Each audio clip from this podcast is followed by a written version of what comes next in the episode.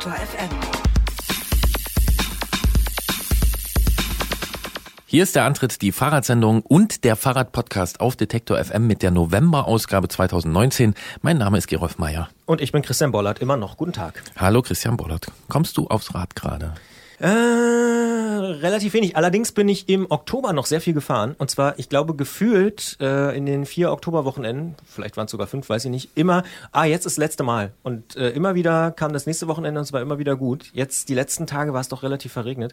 Aber das wird dich vielleicht äh, gar nicht interessieren, aber ich erzähl's dir trotzdem. Ähm, ich bin neulich sehr schnell gelaufen zum allerersten Mal. Vielleicht mache ich doch Triathlon. Ja, interessiert mich, äh, interessiert mich auch. Ich habe ja. heute gelesen, dass wenn man barfuß läuft, dass das viel besser fürs Knie sein soll. Aber das ist auch, ich weiß. Ich, ich mache bald einen Laufpodcast, Gerolf. Ja, ja, ich, das ist dann auch, ist bestimmt für zehn Folgen ähm, ja. Stoff. Ja, absolut. Ähm, nee, tatsächlich, Laufen macht mir ab und zu Spaß. Und gerade wenn es jetzt so ein Wetter ist, dann laufe ich lieber mal eine Stunde. Ich gebe es ganz offen zu. Ja, das kannst du auch machen, ist okay. ist okay. Das ja. passt schon. Ähm, ich bin gerade äh, sehr angetan von so morgendlichen Stimmungen. Warum? Ähm, das, äh, die sehen gut aus. Ja, so. das machen und, die meistens, oder?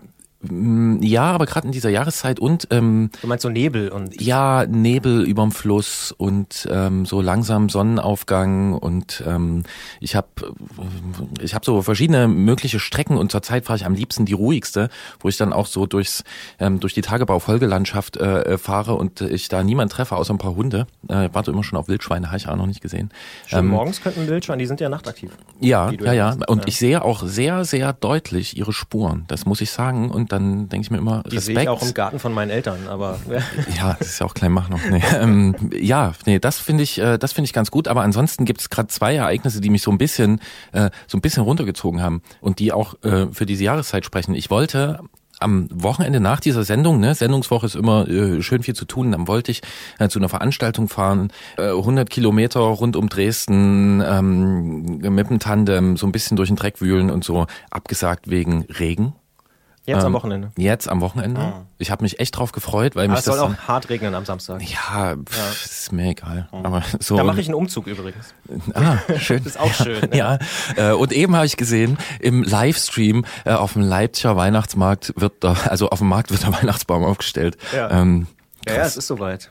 Mhm. Ja, es ist soweit. Es ist aber auch natürlich so weit um die erste elegante Kurve zu ziehen, äh, für eine neue Ausgabe äh, dieses Podcasts. Und dafür halten wir die Zeit kurz an. Ganz genau. Und es kommt noch ein Hinweis vom Werbekunden. Bitte widmen Sie Ihre Aufmerksamkeit unserem Werbepartner. Vor zehn Jahren in der Schweiz gegründet, ist On heute weltweit die am schnellsten wachsende Laufschuhfirma. Die innovative Technologie der Sohle und das reduzierte Design sind das Besondere. Weich landen, kraftvoll abstoßen. Im On wird das Laufen zum Erlebnis. Die Schuhe sind so bequem, dass man sie am liebsten den ganzen Tag tragen möchte. Das ist seit neuestem auch möglich, denn On bietet Performance-Schuhe für die Straße, den Trail und jetzt auch für den Alltag. Hörer dieses Podcasts können On exklusiv einen Monat testen. Klickt dafür einfach auf on-running.com slash Antritt und wählt Lieblingsschuh oder Kleidungsstück, das ihr 30 Tage testen möchtet. Begeisterte Kunden behalten die Bestellung einfach, ansonsten schickt sie zurück und das Geld wird euch erstattet. Hier noch einmal die Adresse on-running.com slash Antritt. Alle da, alle eins, Geld, nimm meins, alles gut, weiß was du meinst, alles gut. Nimm einfach meins.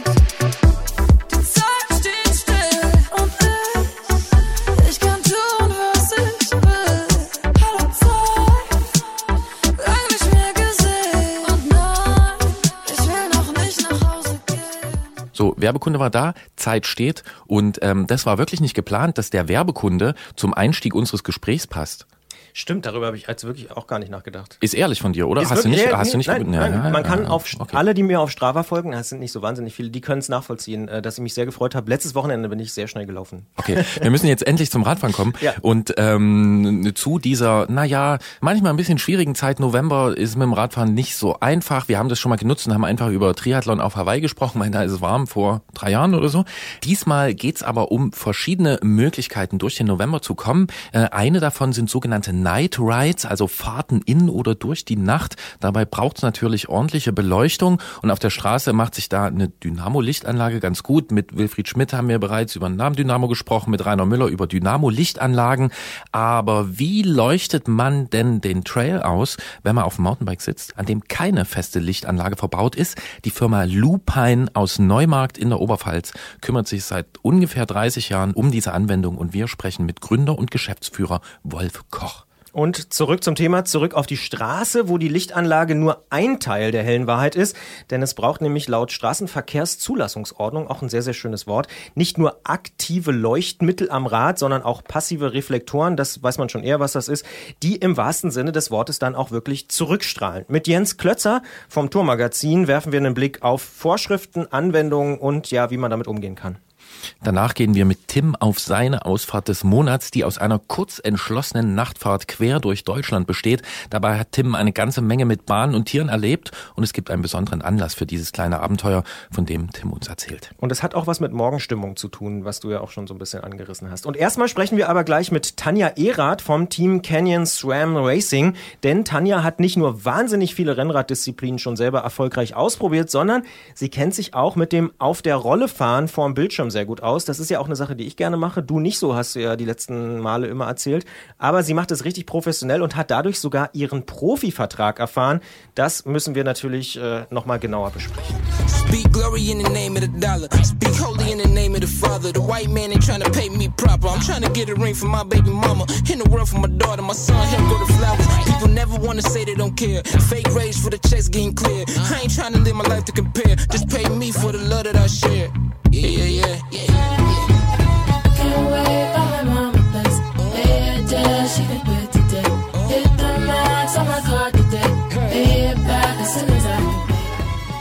Wenn man jahrelang Triathlon betreibt, aus gesundheitlichen Gründen aufs Fixie wechselt, dann beim Rollefahren einen Profivertrag an Land zieht, auf der Bahn deutsche Meisterin in der Mannschaftsverfolgung wird und nebenbei auch noch eine Promotion erfolgreich abschließt, dann heißt man wahrscheinlich Tanja Erath und hat eine Menge Fahrradgeschichten zu erzählen. Uns interessiert in diesem dunklen Monat und vor allem jetzt gerade, wie dieser Weg zum Profivertrag per Rolle und der Rückblick auf die vergangene Saison denn ausfällt. Denn jetzt an diesen nasskalten und dunklen Tagen wechseln ja viele auf die Rolle im Wohnzimmer oder ich kenne auch welche, die fahren im Keller. Und genau darüber sprechen wir mit ihr. Hallo nach Darmstadt. Hallo Tanja. Hallo. Wenn man über dich so liest, dann kann man den Eindruck bekommen, dass du auf dem Rennrad schon fast jede Disziplin ausprobiert hast. Täuscht das oder haben wir uns da verzählt?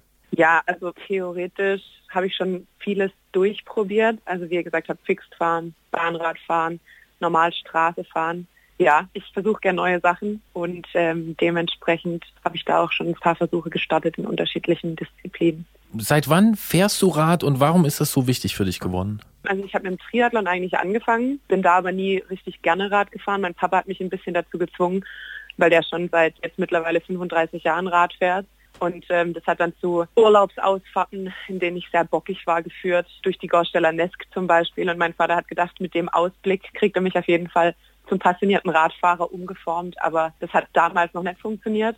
Und dann so gegen Ende meiner Jugend, also als ich dann die Volljährigkeit erreicht habe und meine Ausbildung angefangen habe, wurde die Passion für den Sport dann immer größer. Vorher bin ich immer gerne geschwommen oder eigentlich am liebsten geschwommen. Und ja, irgendwann hat dann mein Bein beim Triathlon nicht mehr mitgemacht und ich habe komplett zum Radsport gewechselt. Und ähm, ja, seitdem begleitet mich das Rad immer und überall eigentlich. Gibt es einen bestimmten Moment, wo du sagst, das war so der Tag, wo ich das gemerkt habe? War das, als das Bein nicht mehr wollte oder? Ja, also ich habe vorher schon ein paar kleinere Rennen gemacht. Also gerade beim German Cycling Cup bin ich immer wieder dieses Einzelzeitfahren beim Riderman gefahren. Das war dann immer so am Ende der Saison und dann konnte ich mich so ein bisschen mit Radfahrerinnen vergleichen. Und mir haben halt damals schon viele Leute gesagt, ja, wechsel doch zum Radsport, da hast du mehr Talent als im Triathlon, weil mein Laufen eigentlich immer zu schwach war für das, was ich im Schwimmen und im Radfahren so an Leistung gebracht habe. Und ich wollte natürlich aber nicht auf die Leute hören, weil ich hatte eigentlich Erfolge im Triathlon. Es hat mir halt einfach auch viel Spaß gemacht. Und ja, ich glaube dann am Ende war es dann halt eher so, dass ich durch die Verletzung dazu gezwungen wurde. Ja, und jetzt im Nachhinein bin ich sehr froh, dass mich die Verletzung dazu gezwungen hat. Sonst wäre ich jetzt nicht, wo ich jetzt bin. Du hast jetzt gerade in diesem Moment einen Profivertrag bei Canyon SRAM und den hast du, das klingt erstmal so, zu Hause auf der Rolle eingefahren, also quasi so im Nebenbei, würde man fast sagen. Wie kann man das erklären oder ist das nebenbei? Ja, genau. Es gibt die Swift Academy, die gibt es seit 2016. Ich hatte damals schon davon gehört, aber da war es ein bisschen zu spät, mich dafür anzumelden. Und dann habe ich gedacht, gut, dann werde ich das 2017 probieren. Da habe ich dann gerade mein Medizinstudium abgeschlossen. Also das lief so ein bisschen parallel mit der Swift Academy und habe mir eine Rolle von einem Freund geliehen und ähm, das Programm absolviert. Und am Ende des Programms, also es läuft dann halt mit einer Vorrunde, die über acht Wochen, meine ich, waren, geht. Von der Vorrunde werden zehn Leute fürs Halbfinale ausgewählt und von den zehn Leuten, die ins Halbfinale schaffen, werden wieder drei ausgewählt, die dann am Ende mit dem Team ins Trainingslager fahren. Und im Trainingslager muss man sich dann sozusagen auch im wahren Leben beweisen und vor allem halt schauen, wie kommt man, wie teamfähig ist man, wie kommt man mit den Mädels klar. Genau, und dann wird eine ausgewählt, die es dann ins Team schafft. Das war 2016 Leah Thorwilson, eine Amerikanerin. 2017 war ich es dann und äh, letztes Jahr war es Ella Harris aus Neuseeland. Jetzt gibt es ja einige Leute, die sagen, na ja, das ist irgendwie ganz nett, aber ist das Marketing-Gag? Was würdest du darauf sagen? Naja, ich habe jetzt meinen dritten Vertrag unterschrieben fürs dritte Jahr. Also wenn es ein Marketing-Gag wäre, glaube ich, hätten sie mich nach dem ersten Jahr rausgekickt. Und ich würde gerne nochmal für die Leute, die äh, vielleicht so wie ich noch nie das ausprobiert haben, nochmal grundsätzlich ähm, darüber sprechen, wie dieses Swift eigentlich funktioniert. Also wir haben jetzt schon gesagt, es ist Rollefahren, aber Rollefahren, das kennt man ja schon länger. Swift ist äh, eher eine jüngere Geschichte, weil man ist ja vernetzt, oder? Man fährt also in einer Art Liga gegen andere Leute? Ja, also an sich ist nur ein Trainingstool. Man braucht halt irgendeinen Wattabnehmer. Das können Wattpedale sein, das kann so ein Smart Trainer sein, der eben über Bluetooth oder ANT die Watt überträgt, weil die Watt sozusagen dafür sorgen, dass sich der Avatar, den man so bauen kann, wie man selber auch aussieht, sich nach vorne bewegt. Dann gibt es unterschiedliche Welten. Also zum Beispiel jetzt der aktuelle Kurs von der Weltmeisterschaft in Harrogate ist nachgebaut. Letztes Jahr Innsbruck ist Nachkurs von Richmond. Es gibt auch erfundene Welten wie Watopia. Man bewegt sich eben mit diesem Avatar durch diese Welten und sieht eben, wie viele Personen zu dem Zeitpunkt mit einem swiften. Und die überholen einen auch, wenn sie schneller fahren. Und ähm, man überholt sie, wenn man schneller fährt. Man sieht immer, wie viel Watt pro Kilo die Leute fahren, wo die Leute herkommen, beziehungsweise was sie angeben, wo sie herkommen. Und es sind an einem normalen Tag, je nach Uhrzeit, zwischen 1600 und 4.500 Leuten. Man kann sich gegenseitig Ride-ons geben, also sozusagen, ja, fahr mit oder man kann sich an den Sprintpunkten betteln. Also wenn man eine lockere Runde auf Swift fahren will, dann läuft es eher dazu raus, dass man ein bisschen zu viel investiert, wie wenn man mit einer Gruppe eine Ausfahrt macht und sich denkt, okay, jetzt das nächste Ortsschild wird ausgesprintet. Also es macht mehr Spaß, als einfach nur gegen eine Wand zu starren. Von dem her mag ich es eigentlich ganz gerne, aber ich glaube, es ist sehr individuell. Früher hatte man so das Klischee, dass man Rolle fährt und dann schaut man irgendwelche Serien durch, die hat man dann vielleicht noch auf DVD gehabt. Man ist also jetzt auch vor dem Bildschirm, aber man fährt gleichzeitig mit äh, anderen Leuten zusammen in so einem virtuellen Raum, ne? Genau. Und in diesem virtuellen Raum hat Tanja Ehrer tatsächlich ihren Profivertrag errungen. Darüber müssen wir natürlich weiter sprechen, sagen aber an dieser Stelle schon für die Sendung vielen Dank fürs Gespräch. Danke. Und schwuppsdiwupps sind wir schon quasi auf der Rolle im digitalen Bonustrack dieser Episode hier beim Antritt und wir müssen noch mal ein bisschen sprechen über Swift und überhaupt über dieses digitale Fahren gegeneinander. Äh, gibt ja auch noch andere Anbieter. Im Gegensatz zu dir haben wir hier wirklich überhaupt gar keine Ahnung. Wir sind absolute Noobs, wie man glaube ich so schön sagt heutzutage.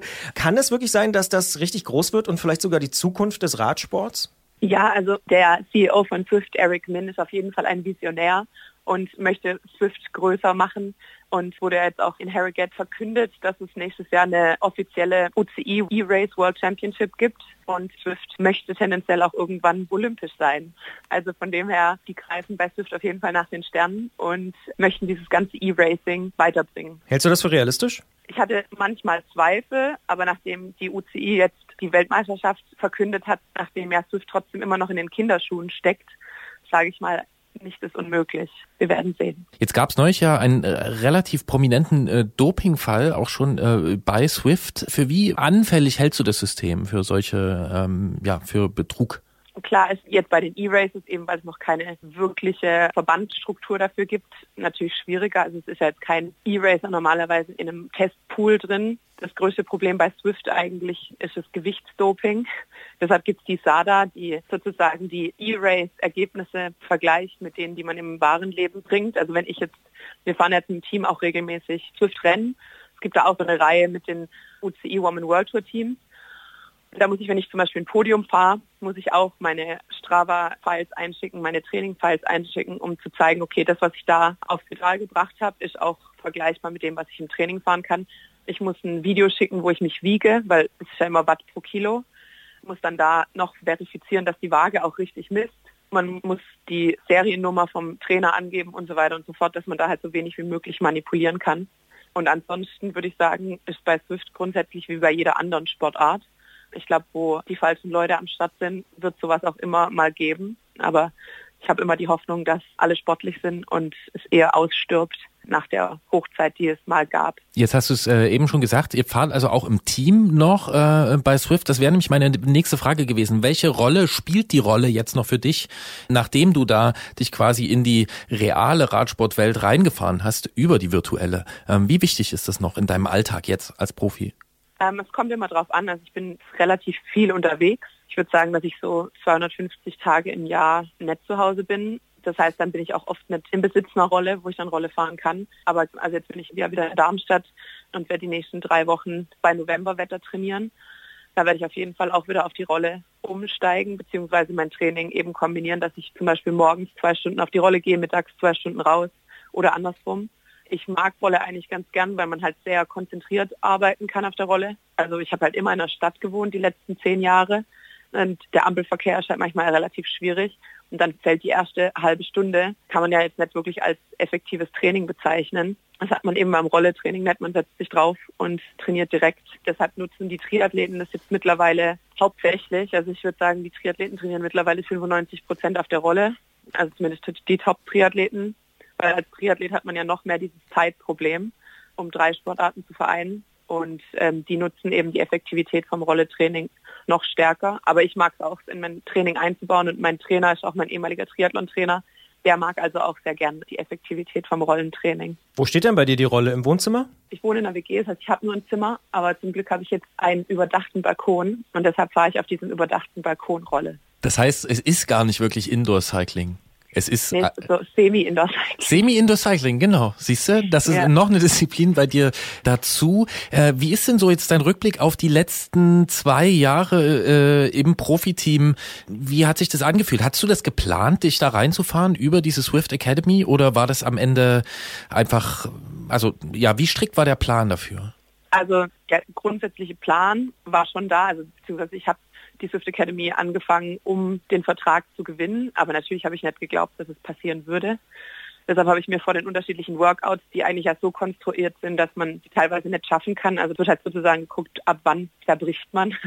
Und ähm, da habe ich mir vorher zur Motivation immer Videos vom Team angeschaut, um mir eben nochmal in Erinnerung zu bringen, wie sehr ich das möchte und wie sehr ich äh, in den Profisport möchte weil ich eben im Triathlon auch immer überlegt hatte, mal professionell das Ganze zu betreiben, aber im Triathlon hat man ja doch nicht die Teamstrukturen, die man im Radsport hat. Und irgendwie war mir es immer ein bisschen zu unsicher oder ich war vielleicht ein bisschen zu wenig mutig, das zu probieren. Und äh, damit war die Swift Academy irgendwie so mein letzter Versuch zu sagen, okay, ich möchte Sport nochmal professionell betreiben. Und ja, dementsprechend war der Plan, den Vertrag zu gewinnen, schon von Anfang an relativ groß. Jetzt hast du schon gesagt, die nächsten drei Wochen stehen relativ fest. Semi-Indoor-Cycling wirst du machen und ein bisschen raus auf die Straße. Aber wie geht's dann weiter für dich? Also was sind deine Pläne für die nächsten Monate oder auch Jahre? Ja, also ich habe jetzt meinen dritten Vertrag, wie gesagt, unterschrieben für 2020. Es wird ein Einjahresvertrag. Das heißt, ich plane immer nur bis zum Jahresende, was auch eine der größten Umstellungen war, weil ich bisher eigentlich immer mindestens einen Fünfjahresplan so für mich hatte. Aber das ist auch so eine Sache, die ich eigentlich jetzt im Radsport gelernt habe. Man kriegt seine Flüge relativ kurzfristig. Man kriegt manchmal die Terminplanung oder die Rennplanung kurzfristig, muss irgendwo einspringen. Und ich bin deutlich entspannter geworden, was ja meine Planung angeht. Also ich plane jetzt momentan bis zum 31.12.2020 bis dahin professionell Rad zu fahren. Und ähm, ob mir dann noch ein Jahr geschenkt wird oder ob ich dann als Ärztin anfangen muss, in Anführungsstrichen zu arbeiten, steht noch offen. Hast du ein konkretes Ziel für die Zeit, für die nächsten Monate? Ja, ich möchte auf jeden Fall häufiger den finalen Sprint fahren und häufiger als Erste über die Linie fahren. Das ist so der konkrete Plan. Weil bisher, also dieses Jahr war ich dann auch mal die finale Sprinterin. Das war die größte Änderung eigentlich so zu 2018 und ähm, konnte dann sechsten Platz jetzt in China beim World Tour Rennen erfahren und zwei vierte Plätze in Colorado, aber halt weder ein Sieg noch ein Podium. Und dementsprechend ist der Ehrgeiz immer noch groß und äh, die Motivation auch, da nächstes Jahr auf jeden Fall ein Podium oder einen Sieg draufzusetzen. Ich wollte dich gerade nach deinen Highlights äh, nochmal fragen aus den letzten zwei Jahren. Das sind dann äh, die beiden, die du eben genannt hast, oder? Ja, also definitiv jetzt sozusagen die persönlichen Highlights. Dazu kommen eben noch die Bahnradausflüge. Also da war auf jeden Fall auch der Titel, der deutsche Meistertitel und letztes Jahr im Scratch der Vizetitel auf jeden Fall ein Highlight. Ansonsten ist natürlich auch bei vielen Rennen bin ich eben Helfer. Und jetzt haben wir dieses Jahr sowohl die Healthy Aging Tour mit Lisa Klein den GC gewonnen, wie eine Ladies Tour mit Lisa ähm, den GC gewonnen. Dann bin ich bei der Nationalmannschaft, ähm, mit denen bin ich die Lotte Belgium Tour gefahren, da hat Mieke Kröger den GC gewonnen. Sowas sind natürlich dann auch immer Highlights, weil man eine gute Teamleistung über eine Woche hatte und auch eng zusammengefahren ist, dann fühlt sich das halt auch wie ein persönlicher Erfolg an, auch wenn die Lorbeeren dann sozusagen an den Hauptfahrer gehen. GC muss man vielleicht erklären, ist die Gesamtwertung. Genau, ja.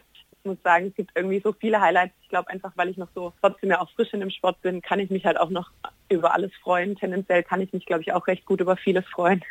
Und dementsprechend könnte ich jetzt ewig weiterreden, glaube ich, über die Highlights, die ich so in den Jahren hatte. Ob es jetzt auch einfach mal nur der erste Frühjahrsklassiker war, den ich gefahren bin, oder das erste Etappenrennen, weil sowas hatte ich vorher eben auch noch nie gemacht.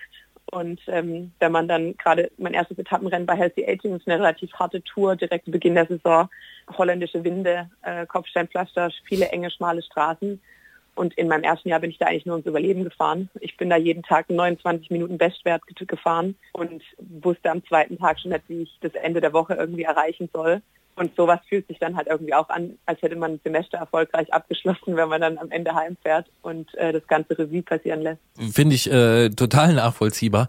Was würdest du sagen, wo steht in deinen Augen der Frauenradsport?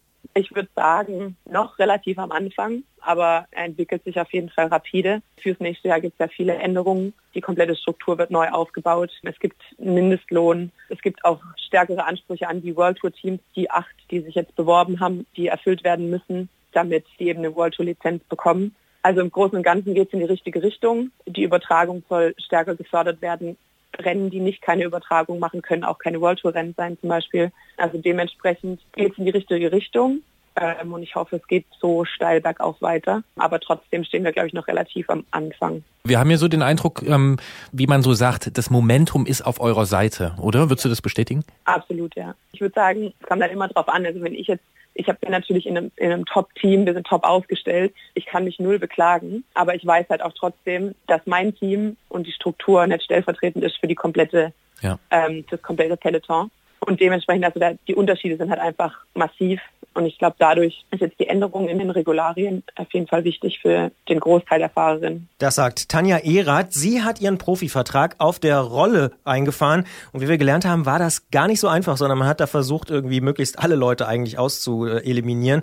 Mittlerweile fährt sie bei Canyon SRAM und wie gesagt schon zwei Jahre Profi, nächstes Jahr dann das dritte Jahr. Wir wünschen viel Erfolg, sagen vielen Dank für das Gespräch und äh, beste Grüße. Vielen Dank. Dankeschön. Wear my money on my sleeve every time of the day, every day of the year.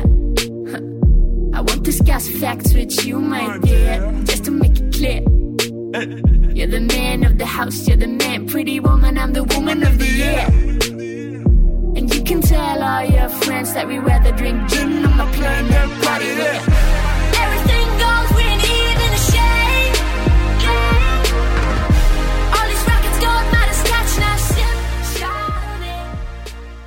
Beeindruckend, aber du hast recht, ich habe da so gut wie keine Erfahrung mit.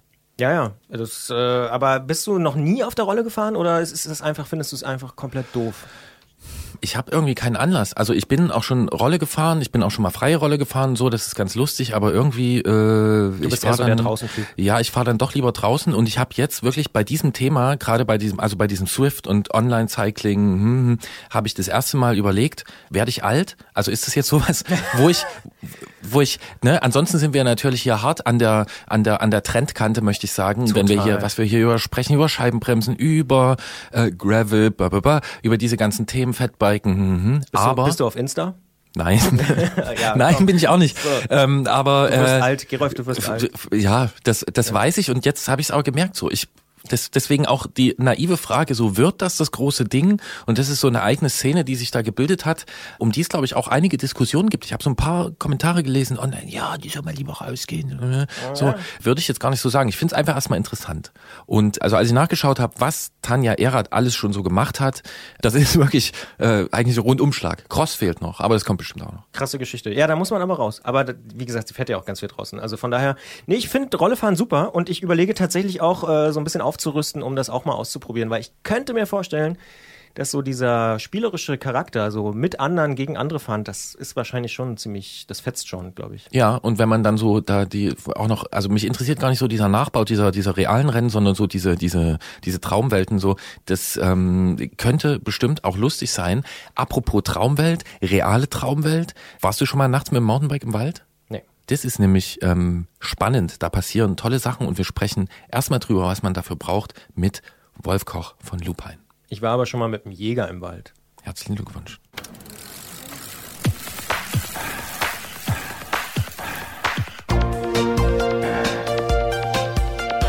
Antritt. Alles rund ums Radfahren bei Detektor FM. Abends nochmal raus auf den Trail oder im Nebel über die Dörfer.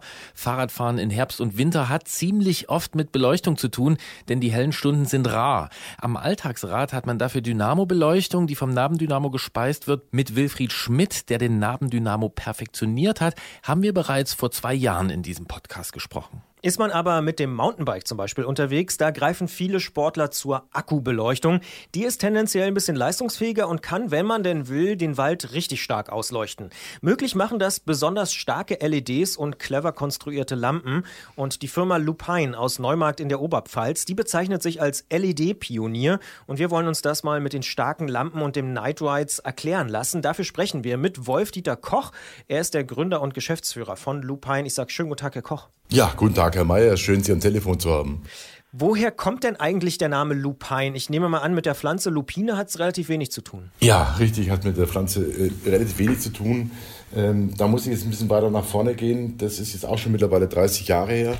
Und ähm, mein Vorname ist ja Wolf. Und lateinisch Lupus, der Wolf. Und im Amerikanischen bedeutet Lupine wolfsartig. So, und dann hat man sich vor 30 Jahren gesagt, okay, gut, wir brauchen für das Kind einen Namen. Und äh, wir waren auch damals schon clever genug, uns Gedanken zu machen, wie gesagt, das muss ein vernünftiger Name her. Und äh, so sind wir dann auf diesen Namen gekommen. Da kann man heute natürlich trefflich drüber philosophieren, ob Lupine, Lupine gut oder schlecht ist, aber es ist mittlerweile ein ziemlich gut eingeführter Markenname. Das heißt, es hätte aber auch Wolverine sein können. Ja, zum Beispiel. Seit wann gibt es denn Lupine? Sie haben eben schon so ungefähr 30 Jahre Ja, knapp erwähnt. 30 Jahre mittlerweile. Ja, und warum ist die Firma eigentlich entstanden? Äh, welche Leerstelle hat es da im Markt gegeben? Ja, das ist auch eine interessante Geschichte, die, äh, da wird jetzt auch relativ häufig gefragt, wie das überhaupt entstanden ist, wie man denn jetzt mit solchen Produkten ähm, jetzt am Markt bestehen kann oder wie man überhaupt ähm, jetzt vor 25, 30 Jahren auf so eine Idee hat kommen können und das lange genug durchgehalten hat, um damit am Ende noch Geld zu verdienen. Das ist relativ schnell und einfach zu erklären. Also vor 25, 30 Jahren, man kann sich jetzt ungefähr ausmalen, ich bin wahrscheinlich auch schon älter als 30, war das natürlich so, dass wir jetzt auch so eine Clique waren und nach der Arbeit war das immer so ein bisschen so das Thema, wir fahren noch eine Runde Fahrrad. Nachdem wir, wie gesagt, alle arbeiten müssen, ist es dann typischerweise in der zweiten Jahreshälfte dunkel und dann braucht man Lampen. Und damals vor 25, 30 Jahren, waren eher 30 Jahre, war es dann so, dass es da, na, ich würde mal sagen, relativ wenig Angebote gab. Und alles, was gegeben hat, war super cool und super toll und kam aus Amerika. War natürlich entsprechend eher luschig, eher einfach, aber eben cool aus Kalifornien. Aber wie gesagt, sehr, sehr teuer und von der Lichtleistung und all dem, was man sich vorgestellt hat, naja, nicht so besonders beeindruckend. Da muss man wieder ein bisschen ausholen. Damals war es auch schon so, dass ich schon immer eine Drehbank, eine Fräse und ein Schweißgerät gehabt habe. Das war also so ein Hobby von mir. Also ich habe schon immer diese Metallbearbeitung immer schon gerne gemacht. Ich habe Kinderfahrräder geschweißt oder habe sonst irgendwas gedreht oder gefräst. Das war also bei mir schon immer so. Und dann war es relativ einfach. Dann hat man dann erkannt, okay, wir müssen diese teuren Secret Webbenlampen aus Amerika kaufen. Wirklich sehr, sehr teuer, aber eben insgesamt wenig begeisternd. Dann war die Idee, Mensch, Wolf, du könntest doch da überhaupt mal irgendwie dir was einfallen lassen. Du bist doch da immer so fit mit Metall.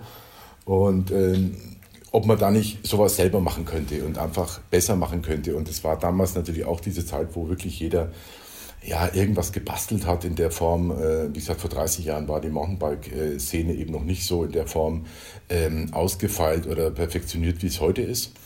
Und äh, dann ist es im Prinzip genauso losgegangen. Man hat dann mal überlegt, wie kann man sowas machen und hat dann versucht, irgendwelche äh, Halogenlampen, irgendwelche Reflektoren und, und man hat Gehäuse gedreht und hat dann irgendwelche Halterungen ähm, äh, versucht umzusetzen. Und das hat sich dann im Laufe der Zeit tatsächlich auch so entwickelt, dass da ja was Vernünftiges dabei rausgekommen ist. Eine schöne kleine Lampe, die eine sehr praktische Halterung mit einem O-Ring dann im Prinzip gehabt hat, die es äh, dann mehr oder weniger für 20 Jahre war das der, Standard für alle äh, Mountainbike-Lampen, war diese O-Ring-Halterung, die damals auch patentiert war.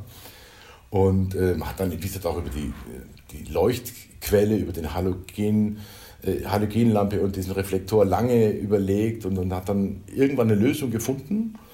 War wunderschönes Metallkunstwerk, würde ich es mal so nennen. Und wie es dann immer so läuft, dann haben wir, okay, gut, dann machen wir halt mal 300 Stück, 200, 300 Stück. Das sind so diese Mindestmengen, die damals möglich waren. Und dann hat man sich eine Dreherei gesucht und hat sich diese, diese Glasreflektoren irgendwo besorgt. In, in Japan war das damals. Und so kommt man dann im Prinzip zu dem Problem, dass man mit 200, 300 Lampen starten muss. Und da war man ja auch jünger und ich war jünger und dann hat natürlich nicht realisiert, dass es ja viel mehr Lampen sind, als wir in unserem Freundes- oder Bekanntenkreis überhaupt jemals brauchen können. Und, äh, aber da, da war man halt jünger und dann war da ganz euphorisch und dann gesagt, das machen wir jetzt. Und nimmt auch Geld in die Hand, bestellt dann in Japan irgendwelche Glasreflektoren und macht dies und das und jenes, lässt dann von irgendwelchen Firmen Stofftaschen für die Akkus nähen. Und, äh, und, und so ist man dann im Prinzip zu dieser, ja, zu dieser Geschichte mehr oder weniger unfreiwillig, freiwillig gekommen oder ist da reingerutscht und habe dann natürlich relativ schnell gemerkt, stimmt, 20 Lampen sind mit Begeisterung abgenommen worden von der Clique und alle waren glücklich und dann bleiben halt, ich weiß nicht, 280 Lampen übrig. Und ähm, hat dann doch irgendwie Geld investiert und dann ist man da im Prinzip da so reingerutscht und hat dann, dann habe ich erkannt, okay, ich muss mir irgendwas einfallen lassen. Und äh, so ist es dann im Prinzip gestartet. Also das heißt, man kann sagen, Sie sind aus einem Tüftler aus Versehen in, als Unternehmer äh, Klingt aus, der, klingt aus der heutigen Sicht ein bisschen hart, aber es ist am Ende genauso. Damals waren Sie alleine, hatten Ihre Clique um sich. Ähm, mhm. Wie groß ist das Unternehmen heute? Heute sind wir 38 Mitarbeiter. Ja, da gehen wahrscheinlich mehr als 300 Lampen. Dann äh, ja, heute haben, sind heute schon deutlich mehr. Also ich würde mal sagen, wenn wir am Tag heute 300 Lampen, dann war es 300 Lampen verkaufen, dann, dann war es auch nicht besonders.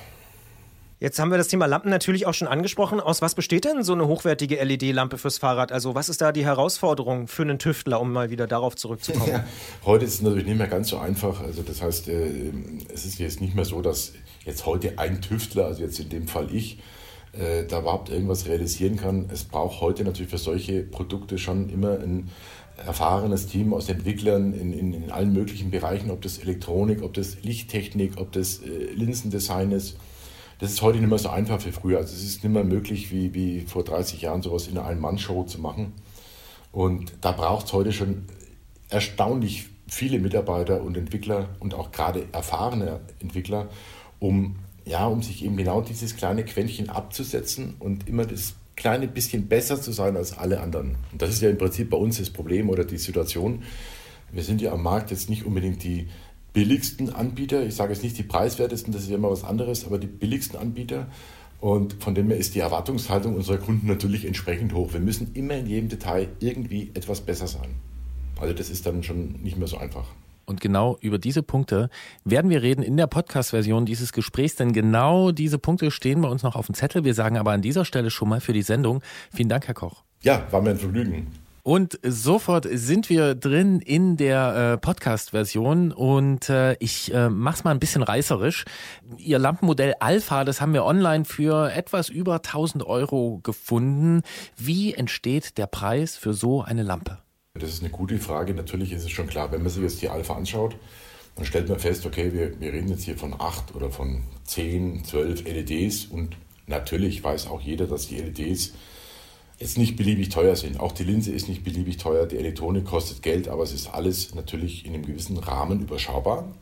Aber das Teure bei so einer Lampe ist dann am Ende die Werkzeugkosten und die Entwicklung für so eine Lampe in relativ geringen Stückzahlen hat einen vergleichsweise großen Einfluss auf den Verkaufspreis. Das heißt, wir müssen bei diesen kleineren Stückzahlen die kompletten Entwicklungskosten in irgendeiner Form zurückholen können und dadurch entsteht dieser vergleichsweise höhere Preis.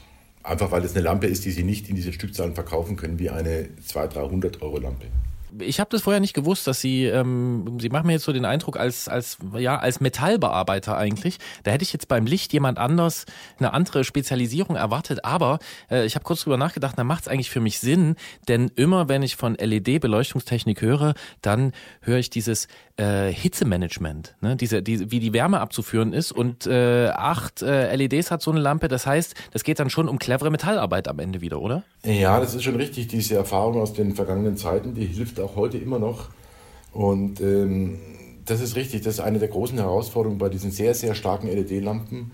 Wir reden jetzt ja gerade bei der Alpha von einer Lampe, die, na, ich würde mal sagen, Größe von einer Männerfaust, aber immerhin 70 Watt Strom verbraucht. Das heißt, Sie können sich dann ungefähr ausmalen, okay, die Wärmeleistung, die wir dann in irgendeiner Form bewältigen müssen, die ist entsprechend groß. Das bedeutet, die Erfahrung, die macht eben genau diesen Unterschied, dass wir es schaffen, die Lampe am Leben zu halten. Sie darf heiß werden, aber sie muss so gleichmäßig, so stufenlos und so zuverlässig runterregeln, dass nichts passieren kann, dass die Lampe nicht kaputt gehen kann, dass sich jetzt auch keiner an einem Gehäuse verbrennen kann.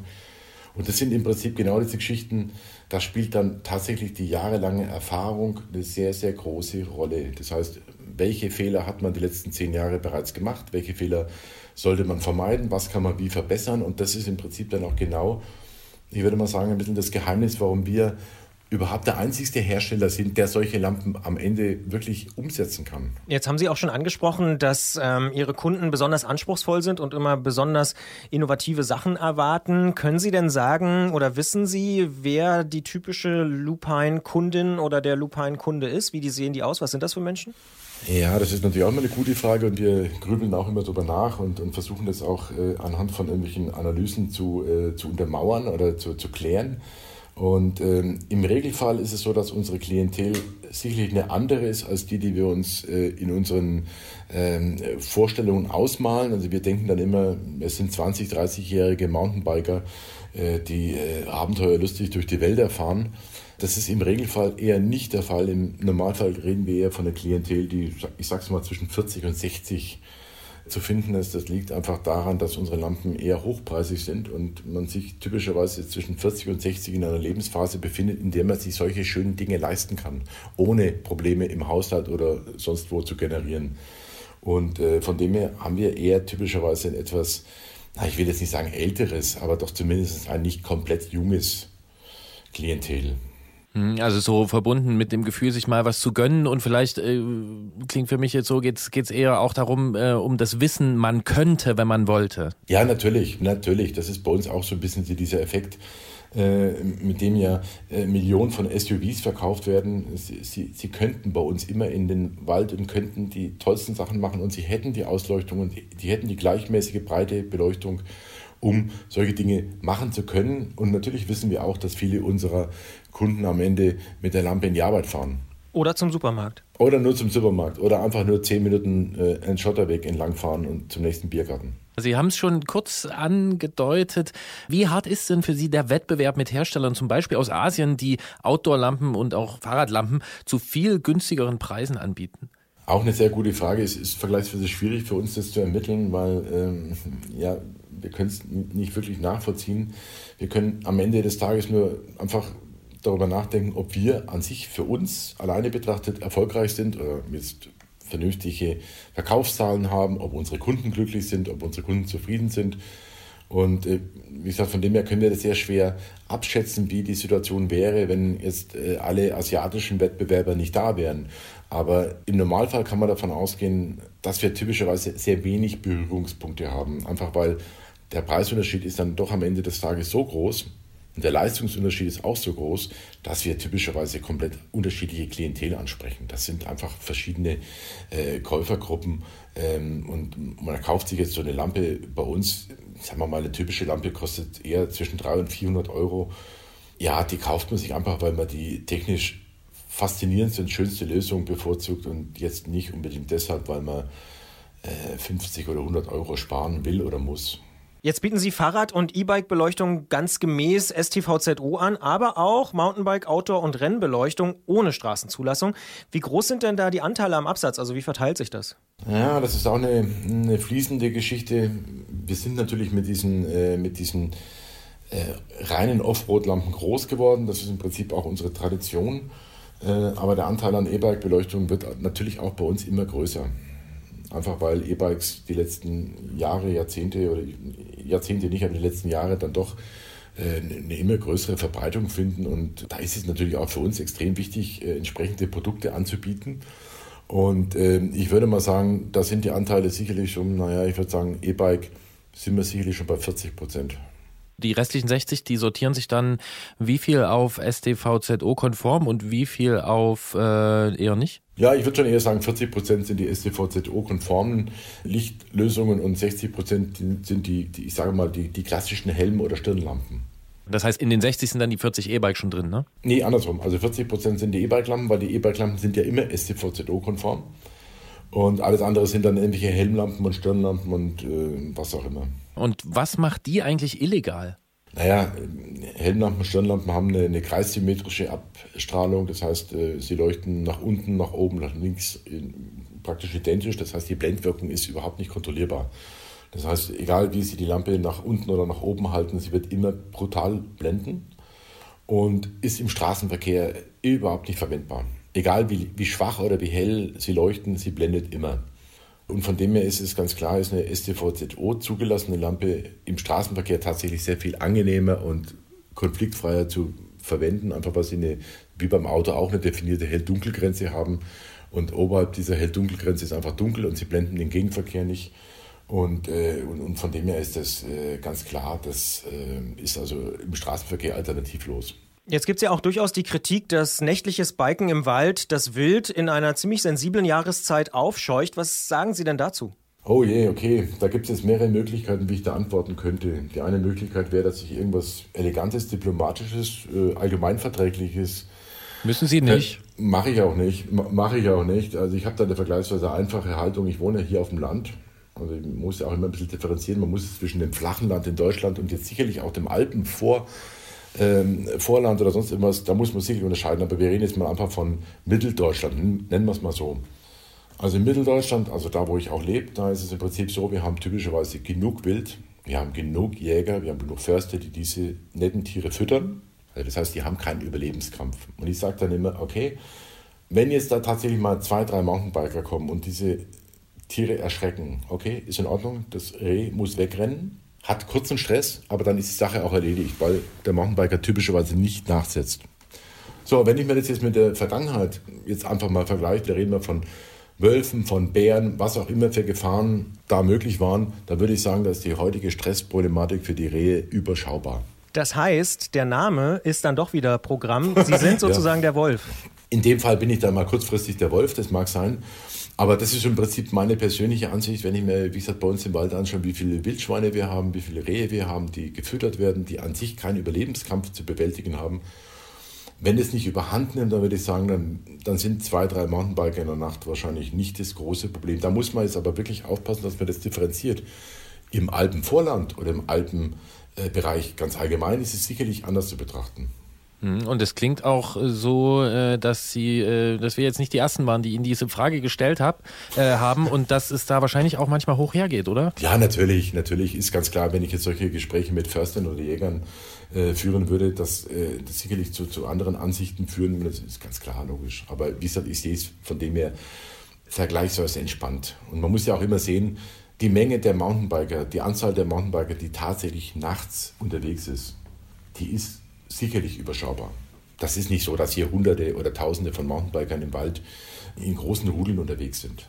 Ja, und dann wäre es wahrscheinlich auch dann wirklich ja, sicher. viel. Ne? Dann wäre es irgendwann wirklich ein Problem. Aber wie gesagt, die Realitäten sind dann doch anders. Wann fahren Sie eigentlich am liebsten Mountainbike? Nachts oder am Tag? Ja, gibt es auch wieder zwei Möglichkeiten, wie ich antworten könnte. Ich fahre am liebsten tagsüber. Und die andere wäre jetzt die Marketing-Antwort gewesen? Richtig, ich hätte eigentlich antworten müssen, dass ich mich besonders gerne auf äh, irgendwelchen dunklen Trails nachts rumtreibe. Ähm, aber ich fahre tatsächlich sehr, sehr gerne tagsüber und ich fahre sogar tagsüber sehr, sehr gerne ohne Lampe. Und das ist natürlich einfach meiner, meiner, meiner, meiner Aufgabe oder meinem Beruf geschuldet. Und ähm, das sind einfach so die Momente, wo es Abschalten oder das, das, äh, das Entspannen natürlich einfacher darstellbar oder umsetzbar ist, wenn ich nicht gerade das Produkt, mit dem ich mich den ganzen Tag beschäftige, vor der Nase habe. Und von dem her tappe ich mich durchaus dabei, dass ich äh, an einem Samstag oder Sonntagnachmittag wunderschön ohne Lampe im Hellen fahren kann. Also geht's auch für Sie am Ende darum zu wissen, ich könnte, wenn ich wollte, in der Nacht, ich muss aber nicht. Ja, natürlich. Das sagt Wolf Koch, der vor ungefähr 30 Jahren die Firma Lupine, das sind die mit dem Wolf, aus der Taufe gehoben hat. Und äh, bis heute stellt die Firma mit knapp 40 Mitarbeitern hochwertigste Fahrrad- und Autobeleuchtung her. Wolf Koch hat mit uns darüber gesprochen und wir sagen vielen Dank und viel Spaß auf dem Trail, egal ob nachts oder am Tag. Okay, ich danke Ihnen. Wiederhören. Fehler, Kuti. Da ist auch richtig was los. Ja, musst du mal ausprobieren. Echt, Junge, mega schwer zu kriegen. Nee, wirklich scheint ganz gut zu sein. Hat er nicht Macht immer geile Sachen, ja. Ist ein bisschen ab vom Schuss, aber lohnt sich. Richtig gut, gut, richtig gutes Zeug, ja. Seht ihr das auch? Könnt ihr das auch sehen? Richtig gutes Zeug. Ich krieg die Tür nicht mehr zu. Ja, erfrischend offen, der Herr Koch. Ähm, jetzt hast du eben schon gesagt, warst noch nicht mit dem Mountainbike im Wald. Ähm, kennst du das, also nein, anders, noch nicht mit dem Mountainbike nachts im Wald, entschuldige bitte. So ist es. Äh, aber kennst du überhaupt diesen Effekt, der eintritt beim Nachtfahren? Ich bin ehrlich gesagt, nee, nicht so richtig. Also ich fahre nachts vielleicht so ein bisschen äh, mit dem Fahrrad von der Party nach Hause und so, aber jetzt nicht längere Strecken irgendwie durch einsame Gebiete oder so. Ich kann mir vorstellen, wie das ist tatsächlich, weil ich wie gesagt tatsächlich schon mal mit einem Jäger im Wald war nachts. Da ist es halt ganz anders, ne? also die Stimmung, der Sound und so, das ist schon krass. Ist ein bisschen wie, was du neulich auch beschrieben hast, wenn ähm, im Winter Schnee liegt und so. Also das ist ein ganz anderes, äh, eine ganz andere Wahrnehmung der, der Umgebung. Deswegen verstehe ich schon die Faszination. Aber nachts schlafe ich lieber. Ja, aber jetzt ist halt ne früh dunkel und so und was halt immer, also was mir immer so geht, immer wenn es dunkel ist, fühle ich mich richtig schnell. Und dann schaue ich manchmal nach, äh, so in welchem Gang bin ich denn gerade und dann sehe ich, ne, das ist eigentlich wie immer, aber man fühlt sich einfach schneller. Man fährt da so in seiner Lichtblase Weil man vor weniger sich hin. sieht. Ja, ja. Ja, man, ja, also der, das, Ja. es wird so an die Zentrale, ähm, da oben wird gemeldet, du bist hier ganz schön äh, gut unterwegs. Im Nebel fühle ich mich auch immer schneller. ja, und gerade wenn man so einen langen Arbeitstag hatte und dann irgendwie in der Dunkelheit nach Hause fährt und dann denkt, boah geil, so fertig bist du eigentlich nicht, weil du bist ganz schön fix unterwegs, dann lieber nicht nachgucken, wie schnell es ist. Ist ja auch egal, es geht ja nur ums Gefühl. Schöner Selbstbetrug. Damit kenne ich mich aus. Eine kurze Unterbrechung für eine Botschaft von unserem Werbepartner. Jetzt im Herbst ist Licht am Rad besonders wichtig. Für mehr Weitsicht und Sicherheit sorgt der IQXM Fernlichtscheinwerfer für E-Bikes. Im Abblendmodus des hochwertigen Aluminiumgehäuses erhellen bereits 80 Lux die Straße, breit und homogen mit einer klaren Hell-Dunkel-Grenze. Schon ein Druck auf den Lenkertaster genügt und zusätzliche 120 Lux Fernlicht sorgen für Augenhöhe mit anderen Verkehrsteilnehmern. Mehr zum neuen Scheinwerfer von Busch und Müller gibt es auf bum.de. B-U-M-M.de. Klingeln bei Klötzer. Die Technikfrage beim Antritt auf Detektor FM. Spätestens im November ist es Zeit für die Lichtthemen in vielen Fahrradmedien und so ist es natürlich auch in diesem Fahrrad-Podcast. Nachdem wir in den letzten Jahren über Beleuchtung am Rad und damit sozusagen die aktive Beleuchtungstechnik gesprochen haben, soll es in dieser Ausgabe unseres Podcasts um passive Lichttechnik gehen. Was kann ich tun, um in der Dämmerung und bei Dunkelheit gut gesehen zu werden, ganz unabhängig davon, ob mein Fahrrad oder ich selbst leuchte? Was kostet das und wann ist es auch mal gut mit der Verkleidung als wandelnde Reflexzone? Diese Fragen besprechen wir mit Jens Klötzer vom Tourmagazin, der es in diesem Monat wieder zu uns ins Studio geschafft hat. Hallo Jens. Hallo, ihr zwei. Gehen wir erstmal strikt nach Straßenverkehrszulassungsordnung STVZO vor. Welche passiven Beleuchtungselemente muss ich am Rad haben und was ist das überhaupt passive Beleuchtung? Beantworte ich vielleicht die zweite Frage mal zuerst. Passive Beleuchtung ist im Prinzip Beleuchtung, die selber nicht leuchtet. Klingt ein bisschen paradox, aber die funktioniert im Prinzip nur, wenn sie selber angeleuchtet wird. Also ein Lichtschein taucht, dann leuchtet sie zurück, also reflektiert. Und ähm, wenn du nach der STVZO fragst, dann sind am Fahrrad, nur am Fahrrad selbst Reflektoren vorgeschrieben. Ich brauche vorne einen, der ist weiß wie das Vorderlicht. Ich brauche hinten einen, der ist rot wie das Rücklicht. Und äh, ich brauche Speichenreflektoren, die sollen gelb sein. Und Reflektoren an den Pedalen, die sollen auch gelb sein. Kann man sagen, äh, wenn ich das so richtig zusammenfasse, dass die passive Beleuchtung ist so wie der Mond? Da kommt sozusagen Licht von irgendwo her und dann scheint es? Äh, Schöner Vergleich, ja, finde ich gut. Und taugt es was? Das taugt was, wenn es gut gemacht ist, ja. Also das leuchtet richtig gut. Äh, es taugt halt leider nur was, wenn es wirklich selber angestrahlt wird. Das ist die passive Beleuchtung. Jetzt hast du vorhin schon gesagt, die äh, Speichenreflektoren, die müssen welche Farbe nochmal sein? Gelb. Okay, und jetzt gibt es aber das, was ich kenne von früher, da hat man Katzenauge dazu gesagt. Das war, glaube ich, das Gelbe. Und jetzt gibt es Genau. aber ja viele Räder, da ist überhaupt nicht mehr so ein Katzenauge drin. Und wenn da was ist, ist das auch nicht gelb. Ist das okay? Das ist okay. Inzwischen darf äh, ein weißer Reflexstreifen am Reifen die Speichenreflektoren ersetzen.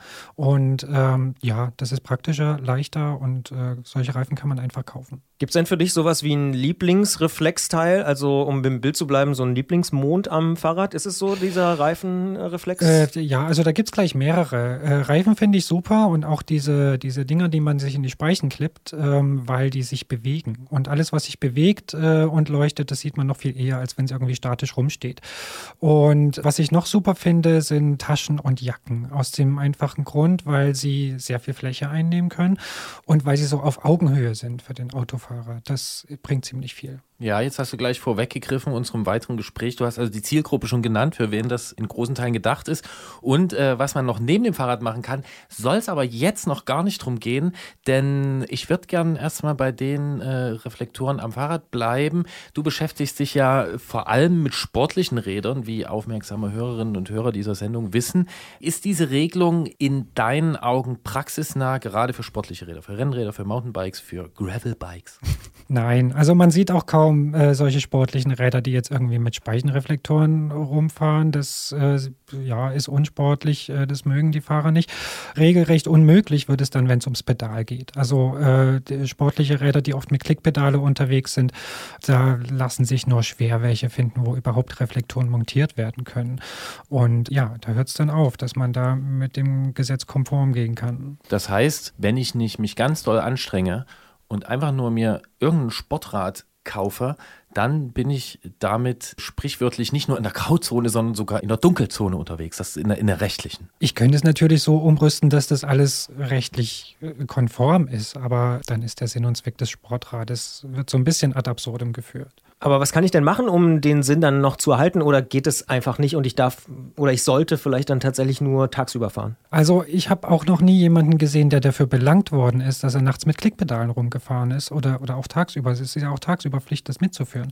Von daher würde ich es einfach tun. Hm, Okay, das heißt aber ganz streng genommen sind wir damit, ich will jetzt nicht sagen in der Illegalität unterwegs, aber ein Großteil der sportlichen Fahrräder entspricht nicht der Straßenverkehrszulassungsordnung, richtig? Das ist richtig, ja. Wo liegt dann deiner Meinung nach das Problem? Auf Seiten der Fahrräder oder auf Seiten der Zulassungsordnung, die vielleicht nicht mehr passt? Also ich finde, dass das klar auf der Seite der Zulassungsordnung äh, liegt, die da nicht mehr passt, weil auch, also besonders die Pedalreflektoren halte ich auch von ihrer Funktion für fragwürdig. Sie werden total oft vom Schuh verdeckt, wo man sie eh nicht richtig wahrnimmt. Und wenn ich jetzt zum Beispiel einen Überschuh habe, der super äh, reflektiert, dann funktioniert er viel besser als das Pedal. Das sagt Jens Klötzer über das Thema Reflektoren. Ich habe gelernt, das ist so ein bisschen wie der Mond, die werden angeschienen und dadurch kommt Helligkeit ins Spiel und wir reden natürlich gleich im Podcast Bonustrack noch ein bisschen weiter mit ihm, was man da so beachten kann und es gibt ja auch so Aufkleber beispielsweise und so. Das sind alles Themen, die wir gleich besprechen werden. Bis gleich, aber an dieser Stelle schon mal vielen Dank, Jens. Danke euch. Und ich habe bis hierhin schon festgestellt, dass äh, man dieses Thema leicht ähm, unterschätzen kann. Äh, wir sehen, da steckt einiger Stoff drin, wenn wir mal ins Detail gehen. Jetzt haben wir schon festgestellt, sportliche Räder sind oftmals nicht entsprechend der STVZO ausgerüstet. Denken wir aber mal in die andere Richtung. Was kann ich denn tun, um die Sichtbarkeit am Fahrrad über den gesetzlich geforderten Zustand hinaus zu erhöhen? Äh, und darf ich das rein rechtlich überhaupt? Das darf man, ja. Man darf äh, natürlich dafür sorgen, dass man besser gesehen wird im äh, Straßenverkehr, solange es um passive Beleuchtung geht. Äh, bei der aktiven Beleuchtung schreibt der Gesetzgeber dann ganz klar vor, was da dran darf und mehr darf es dann auch nicht sein. Passiv kann ich dann natürlich noch viel, viel mehr tun. Jetzt habe ich vorhin schon angesprochen, dass es ja auch zum Beispiel diese Reflexaufkleber gibt. Also die kann man in verschiedenen Farben und Formen ja auch überall kaufen. Ist das eine Möglichkeit, um sein Fahrrad, ich sagte jetzt mal, lichttechnisch aufzurüsten? Ja, absolut, weil ähm, äh, das ist äh, ziemlich preiswert.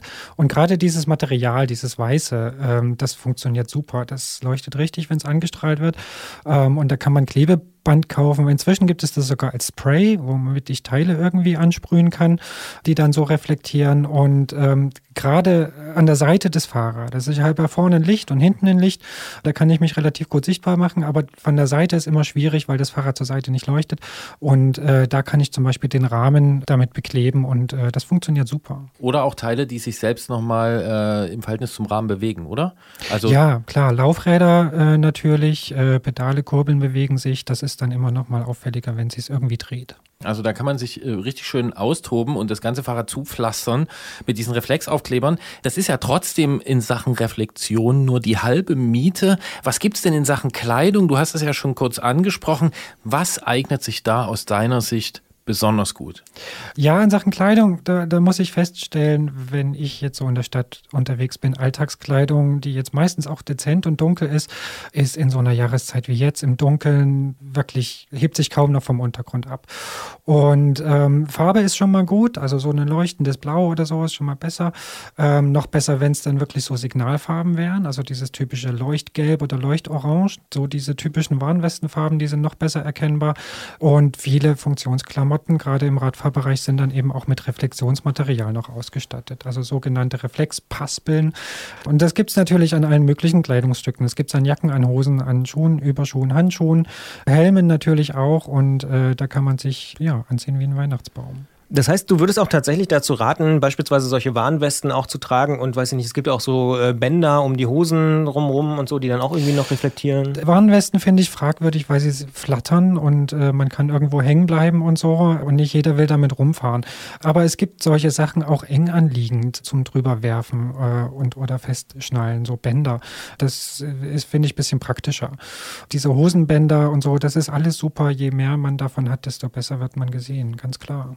Kannst du nachvollziehen, wenn sich manche Menschen kritisch gerade gegenüber sogenannten Warnwesten äußern oder anderen so großflächigen Reflexteilen? Ja, natürlich. Also es ist äh, natürlich auch eine, eine, modische Frage, will man denn so rumlaufen? Also ich mache dann auch nicht alles, was geht. Ich äh, gucke, dass ich eine, eine helle Jacke anhab, die auch ein paar Reflexstreifen hat. Aber eine Warnweste möchte ich nicht anziehen. Geht es nicht sogar noch über eine modische Frage hinaus? Klar, wenn man jetzt das große Fass ausmacht, könnte man die Frage stellen, warum ist das überhaupt notwendig, wenn sich freie Menschen im Straßenverkehr bewegen wollen, dass sie sich so ähm, rüsten müssen sozusagen, äh, um nicht umgekarrt zu werden. Andererseits ist das eine Situation, in der wir sind, in der wir leben müssen. Wenn man mal als Autofahrer unterwegs ist, weiß man, dass es sehr schwierig ist, äh, Fahrradfahrer zu erkennen. Wenn es dunkel ist und vielleicht auch noch regnet, ähm, muss man echt aufpassen und die Augen offen halten ja, von daher ziehe ich mir lieber eine andere Jacke an, als dass ich da jetzt eine Diskussion anfange. Ich überlege gerade, ob ich jetzt persönlich betroffen bin, weil meine äh, Jacke, die ich zurzeit gerade trage, die ist schwarz. Die hat auch einen reflektierenden Rand, aber trotzdem ist sie schwarz. Und ich sag mal so, äh, das Fahrrad, was ich benutze, um zur Arbeit zu fahren, das ist bis auf ein Detail, was ich jetzt hier nicht verraten werde, ähm, ausgerüstet mit den vorgeschriebenen Reflektoren. Äh, das hat eine sehr gute Lichtanlage, die äh, eigentlich so die Mindestanforderung deutlich übertrifft und ähm, das ist das, was im Gesetz steht. Und dann würde ich jetzt einfach mal sagen, okay, ich bringe das, das, was im Gesetz steht. Mein Fahrrad ist deutlich zu erkennen. Warum soll ich jetzt noch so diesem Imperativ nachkommen und äh, mir sagen lassen, ja, mit deiner schwarzen Jacke, dann lebst du aber gefährlich. Ist das dann nicht auch Sache der anderen Verkehrsteilnehmer, da entsprechend drauf zu achten? Ich finde, es ist eine Sache eines jeden Einzelnen. Du hast super Licht, du hast eine Jacke, die einen Reflexstreifen hat, äh, du hast alle Reflektoren dran und du fühlst dich damit sicher. Und dann kannst du damit rumfahren. Ich habe jetzt ähm, kürzlich einen gesehen, der ähm, ein Alltagsradfahrer mit einem Geigenkasten auf dem Rücken, der hatte eine Warnweste angezogen und hatte sich nochmal oben an diesen Geigenkasten noch eine Warnweste dran gebunden. Der Mann wird seine Erfahrungen gemacht haben und wird äh, äh, wissen, warum er das tut. Ich glaube, das sollte jeder selbst dann entscheiden und ähm, ja, so fahren, dass er sich sicher fühlt und gesehen fühlt. Ja, ich glaube tatsächlich ist ein schwieriges und ja durchaus offensichtlich auch kontroverses Thema, aber ich finde aus der Perspektive, wenn man selber mal im Auto gesessen hat und es kommt irgendwie von links jemand ganz ohne Licht, äh, dann merkt man schon, äh, ja, kann man sicher drüber diskutieren, aber äh, gesehen werden ist doch sehr hilfreich. Also ähm, ja. Auf jeden Fall. Äh, die Frage ist ja nur, von wem geht an dem Punkt die Gefahr aus? Und ich, also ich fühle mich auch selbst viel sicherer äh, und für mich steht es überhaupt nicht zur Debatte. Also ich fahre auch nicht im Dunkeln ohne Licht. So, wenn ich irgendwie mit einem Rad unterwegs bin, was keine feste Beleuchtung hat, dann äh, habe ich die auch mit dabei. Die Sensibilität hat da bei mir auch deutlich zugenommen, aber trotzdem ist es, finde ich, eine Frage, äh, wen man da verantwortlich macht. Das stimmt schon. Der äh, Autofahrer wird sicher auch die Verantwortung gar nicht abstreiten und äh, äh, sagen, dass er da aufpassen muss. Ähm, aber in seiner Situation äh, ist die Aufmerksamkeit irgendwann begrenzt und äh, er ist gar nicht in der Lage, das alles so wahrzunehmen. Vielleicht liegt der Schlüssel ja, wie auch in anderen Situationen, dann dabei, dass man das Ganze so ein bisschen erstmal entpersonalisiert, also jetzt gar nicht beim Einzelnen die Schuld sucht, sondern vielleicht ist es ja, wie auch in anderen Fällen, einfach ein Verteilungs- und ein Platzproblem. Stimmt. Ja, gebe ich dir recht, aber in bestimmten Teilen auch nicht. Also wenn mir zum Beispiel im Park äh, Leute ohne Licht entgegenkommen, und es gibt natürlich auch viele Fahrradfahrer, die tatsächlich ganz ohne Licht unterwegs sind, dann ist, hat es erstmal nichts mit Auto oder Verkehrssituation zu tun, sondern tatsächlich auch wiederum mit der Verantwortung des Einzelnen. Und dann denke ich schon, hm, das kann halt auch ordentlich schiefgehen im Park nachts. Ich habe eine Anmerkung und dann einen Lösungsvorschlag. Meine Anmerkung ist, also mich nerven die genauso. Ich kenne sogar einen Fall, wo es einen bösen Unfall gab zwischen äh, Radfahrerinnen und Radfahrer und da war einer von den Beteiligten war unbeleuchtet. Also ist überhaupt nicht lustig. Aus eigener Erfahrung, ich bin jeden Tag unterwegs, auch in der Dunkelheit, jetzt morgens und abends. Ich würde nicht sagen, dass es viele sind. Es sind ein paar, aber gut, das müsste man jetzt äh, genau erheben. Äh, mein Vorschlag wäre nur, gibt es nicht auch was, was schicker ist als so eine Reflexweste? Und gibt es die Reflexdinger vielleicht auch in anderen Farben? Es gibt die auch in Dunkel, ähm, die äh, genauso gut funktionieren und äh, dann auf dunkler Kleidung kaum auffallen. Ja, das gibt es natürlich schon. Ähm, aber sobald sie angestrahlt werden, sind sie natürlich nicht mehr schick, weil sie leuchten. Also das. ähm, äh, aber klar, da gibt es inzwischen viele, viele Firmen, die auch da ein bisschen darauf bedacht sind, so Sicherheit und Mode zusammenzubringen. Und äh, dann wird das Zeug aber leider meistens teuer. Jetzt waren wir gerade so ein bisschen auf der gesamtgesellschaftlichen Ebene fast schon, aber kommen wir mal zurück zu dir persönlich. Wie machst du es? Also wie bist du unterwegs? Hast du so einen Gürtel und äh, wie sieht es bei ich dir hab, aus? Nee, ich habe, also mein, mein Stadtrat hat äh, interessanterweise Pedalreflektoren ähm, aber, und eine gute Lichtanlage, ähm, aber keine in den Speichen. Ähm, ich ziehe mir eine helle Jacke an, gerade wenn ich im Dunkeln unterwegs bin, die auch reflektiert. Gutes Licht am Rad äh, ist wie gesagt wichtig und dann finde ich, ja, reicht's dann auch. Das ist dann so ein Punkt, da fühle ich mich gut gesehen und sicher. Am Kinderanhänger habe ich noch mehr gemacht. Also da habe ich noch einen Reflexreifen aufgezogen, da sind auch in den Speichen Reflektoren drin. Der hat ohnehin schon irgendwie so und der wird auch nochmal extra beleuchtet. Äh, da gebe ich schon ein bisschen mehr Acht noch. Aber ich finde auch irgendwann klar, wird es dann auch nicht besser, wenn man sich noch mehr anzieht. Wir haben es geschafft, dieses Gespräch zu führen, ohne die absolute Reizvokabel Warnweste für Kinder äh, einzubauen. Wir sind auch ein bisschen froh drum, weil da könnte man noch viel länger drüber reden. Das machen wir vielleicht zu anderer Zeit. Sagen jetzt erstmal vielen Dank, Jens, dass du ins Studio gekommen bist. Und äh, ja, gute Fahrt nach Hause mit Reflektoren natürlich. Danke euch, bis zum nächsten Mal. Tschüss.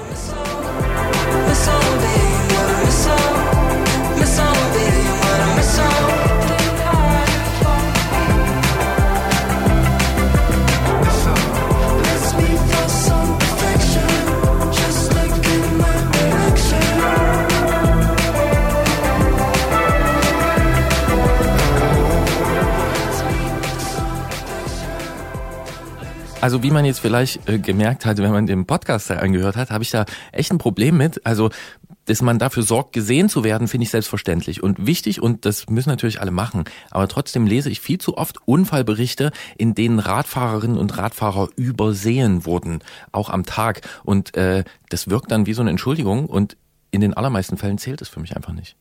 Ja, ich glaube, da sind wir uns äh, relativ einig, dass natürlich auch die Autofahrer Rücksicht nehmen müssen. Aber ich finde, ehrlicherweise müssen eben auch die Radfahrer äh, zumindest äh, das Allermindeste tun, wie du selber ja auch gesagt hast, dass du darauf achtest. Ähm, dann, ich glaube, dann steht ein, einer besseren, einem besseren Miteinander wenig entgegen.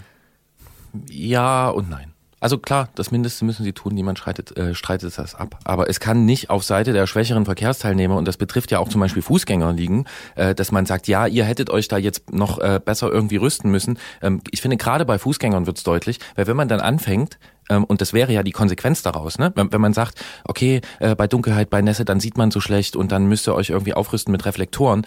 Beim Fahrrad, okay, haben wir jetzt drüber gesprochen, müssen wir nicht noch, nicht noch mal sagen, aber wenn wir anfangen von Fußgängern zu verlangen, dass die sich irgendwelche Reflexschärpen umhängen, dann äh, läuft irgendwas falsch.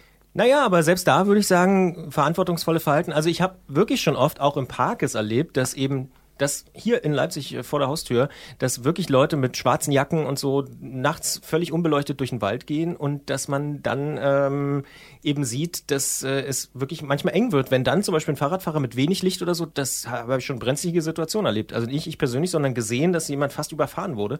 Und es gibt ja tatsächlich so Fußgänger, die ihren Hunden zum Beispiel dann äh, so Lämpchen ummachen und so.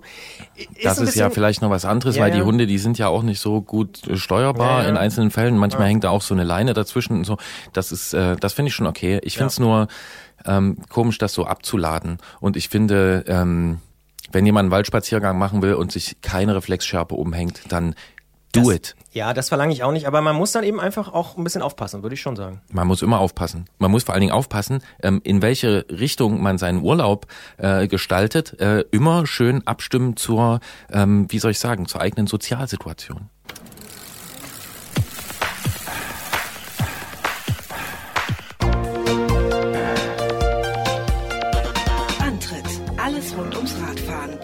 Detektor FM.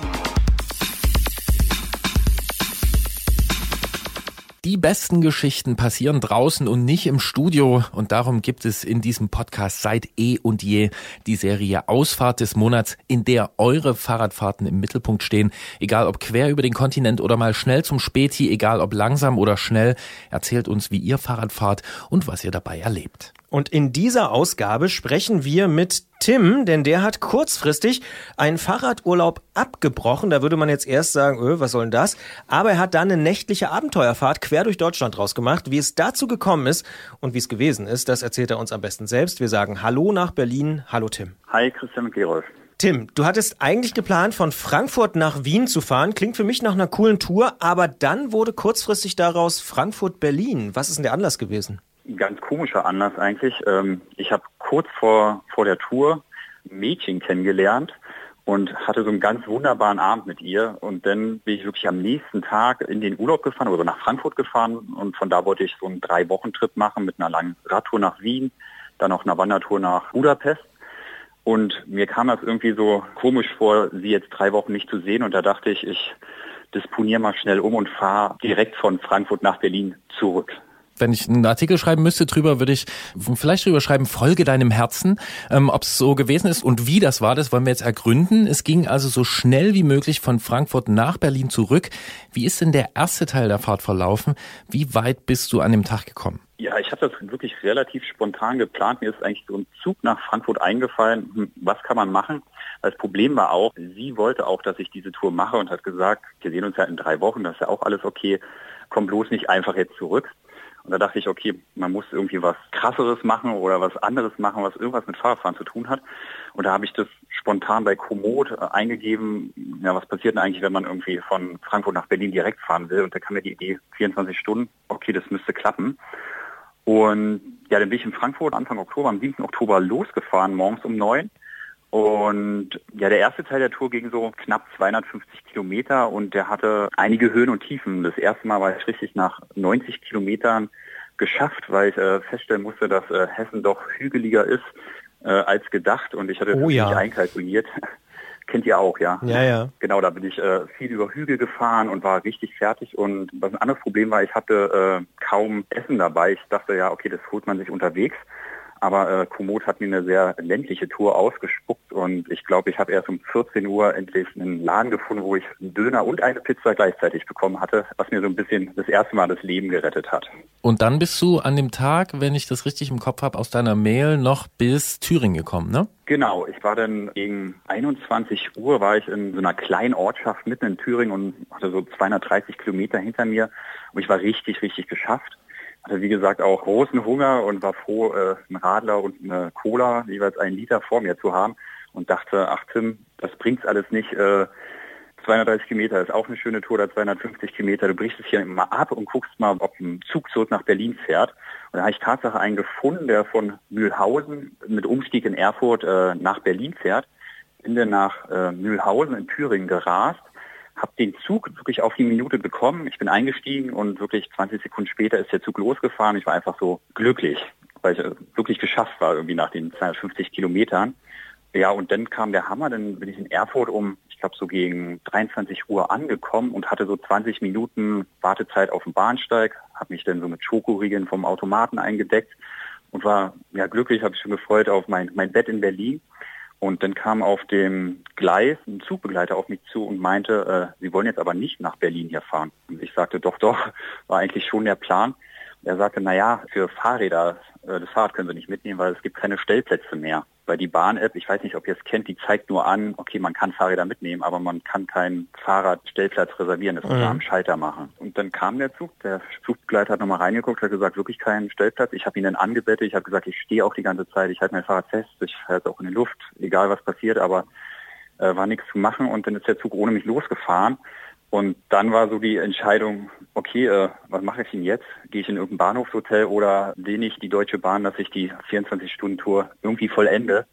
Ja, und dann habe ich mich für Letzteres entschieden. Und du hast auch, ähm, das muss ich nochmal nachfragen, du hast auch das Fahrradabteil des Zuges gesehen, das war auch wirklich belegt. Ja, genau, da waren drei Stellplätze ähm, und da waren drei Fahrräder angehangen. Also ich meine, ich habe dann gesehen, okay, meins hätte locker dazwischen gepasst, aber da hätte man dann gegen die Sicherheitsvorschriften der Bahn verstoßen.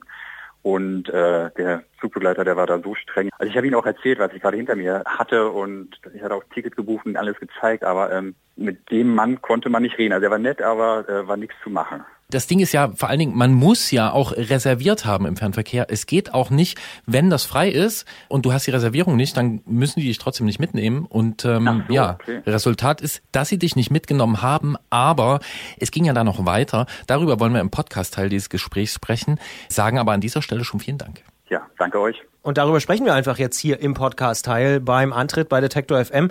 Und wir haben jetzt schon gelernt, du bist von Mühlhausen nach Erfurt. Das ist jetzt auch nicht so gerade der direkteste Weg, aber von dort dann mit dem Rad in der Nacht noch los oder hast du dann erstmal da doch irgendwie ein paar Stunden noch gepennt? Nee, ich bin dann äh, um halb zwölf einfach, habe ich mir noch ein Wasser geholt im Automaten und gesagt, okay, äh, Netim, jetzt fährst du los. Du gehst jetzt nicht ins äh, Intercity Bahnhofshotel Erfurt, auch wenn es bestimmt schön ist. Und das war dann auch, muss ich sagen, der beste Teil der Tour. Ich bin dann halt mitten durch die Nacht gefahren, also für jeden, der mal irgendwie Montagnacht im Oktober in Erfurt Fahrrad fährt, man kann mitten auf der Straße fahren, da ist gar nichts los und äh, ich war tatsächlich richtig motiviert, dann durch die Nacht zu fahren. Vielleicht waren es auch die Schokoriegel aus dem Automaten und es hat richtig Spaß gemacht, zumindest die ersten drei, vier Stunden. Wie weit bist du gekommen dann in dieser Nacht? Also ich bin dann nochmal 150 Kilometer knapp gefahren und bin äh, praktisch morgens um acht, halb neun in Köthen bei Dessau vollkommen fertig, weil dann hat es auch noch angefangen zu regnen, gelandet und habe mir da ein sehr, sehr großes, intensives Frühstück gegönnt und bin dann in Zug nach Berlin gestiegen, also praktisch von Dessau aus äh, nach Berlin gefahren. Jetzt schreibst du in deiner E-Mail auch was von rettenden Äpfeln um 3.30 Uhr, Gesprächen mit dem Navigationsgerät und einer sympathischen Waschbärfamilie. Wann ist das denn alles passiert? Dann in der Nacht oder was und am Morgen? Das war dann alles in der Nacht. Das war Tatsache so, dass also dieses Problem mit äh, zu wenig Essen bei haben, also das empfehle, ich jedem Radfahrer, der mal länger fährt, nehmt euch genug Riegel mit. Ich hatte zu wenig dabei und hatte dann irgendwann energiemäßig, war es halt echt runter. Und dann habe ich irgendwann, weiß nicht, irgendwo in Thüringen oder was schon Sachsen-Anhalt, so einen Bahnsteig überquert und auf einmal sehe ich so nur aus den Augenwinkeln einen Apfelbaum. Und der hatte einfach den leckersten Apfel, habe so Vollbremsung gemacht, bin da hingerannt und einen Apfel gegessen. Und das war, das war einfach so ein Moment, man denkt, ist total banal, aber das war so die Rettung. Und es hat mir einfach die nächsten ein, zwei Stunden so eine Freude gemacht, diesen Gedanken an diesen Apfel. Und ja, die anderen Situationen waren, ich war ja komplett alleine. Normalerweise mache ich so Fahrradtouren mit Freunden und so und dann hat man jemanden, der einen motiviert. Und ich hatte halt die ganze Zeit diese Frauenstimme von Komoot, dieses Navigationsgerät auf mein Ohr. Ich habe irgendwann angefangen, das merkt mit ihr zu sprechen, wenn sie gesagt hat, äh, weiß nicht, jetzt links abbiegen und dann antwortet man, ja, mache ich doch gerne für dich oder fragt sie schon mal vorab, na, wo willst du jetzt hin? Das war so meine Begleitung. Ich fand es ein bisschen weird, aber ähm, es war auch sehr schön. Ich wollte Ja, gerade äh, fragen, kommt man sich da nicht ein bisschen doof vor auch? Ach, Christian. Ja, ein bisschen, ein bisschen auch, aber es hilft auch jemanden dabei zu haben. ja, und richtig weird wird's dann erst, wenn sie antwortet. Ja, das hat sie jetzt nicht gemacht, aber ähm, ja, ähm, muss ich vielleicht Komoot auch noch eine E-Mail schreiben, dass sie da Ja, ich würde sagen, umstellen. drei bis fünf Jahre, dann sind die auch soweit. Äh, jetzt möchte ich als alter Tierfreund aber auch noch wissen, äh, was da mit der Waschbärfamilie äh, passiert ist. Also es ist Wahnsinn generell, wenn man durch die Nacht fährt. Also ich bin noch nie nachts Fahrrad gefahren, außer jetzt, ich komme aus Berlin, innerhalb Berlins, natürlich äh, vom Club zurück oder von einer Veranstaltung.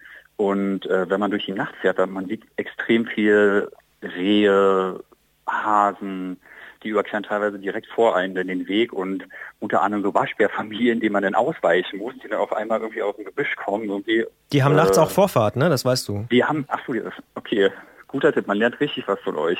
Bahn und ja, und es war einfach so schön, so viele, also ein paar andere Begleiter noch zu haben neben dem Navigationsgerät.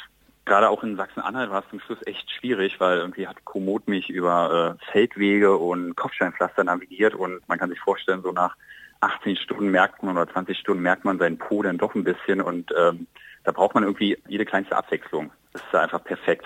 Mir gefällt auch sehr diese Schilderung mit dem Apfel und dass du sagst, dass sich das dann stundenlang danach noch so durchgetragen hat, das kann ich sehr gut nachvollziehen. Das habe Ähm, ich jedes Mal mit der Banane auf dem Rad, ehrlich gesagt. Ja, so die einfachen Dinge Ja, ja. Äh, und die Dunkelheit, die verstärkt es dann noch. Aber dann ist ja hell geworden. Du hast dein äh, dickes Frühstück gehabt, bis nach Berlin gefahren und jetzt äh, wollen wir dir nicht zu nahe treten, aber hat sich denn gelohnt, nicht nach Wien, sondern zurück nach Berlin zu fahren? Auf jeden Fall.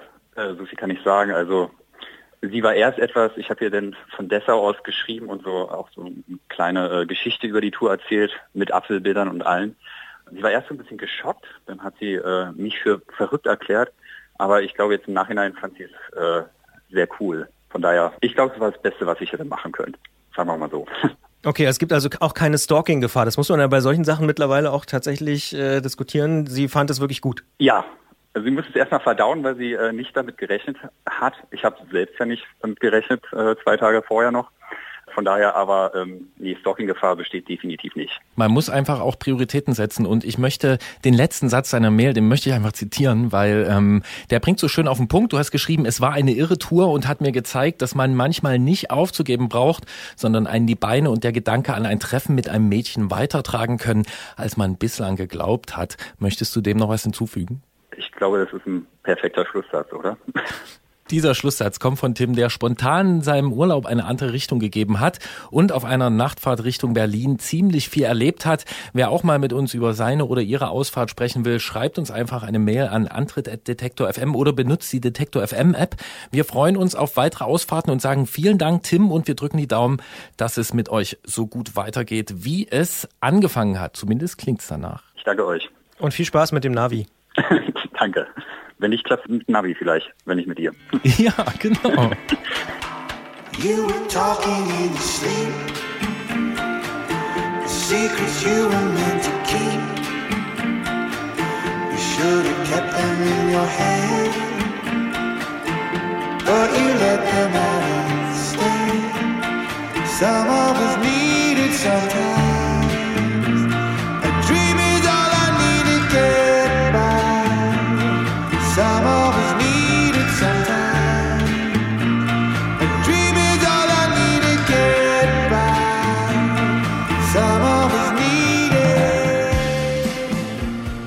Auch in dieser Ausgabe haben wir von dem Mann mit dem großen Allgemeinwissen was gelernt, nämlich von Christian Bollert. Und zwar neueste Erkenntnis, bitte notieren, Waschbären haben in der Nacht Vorfahrt.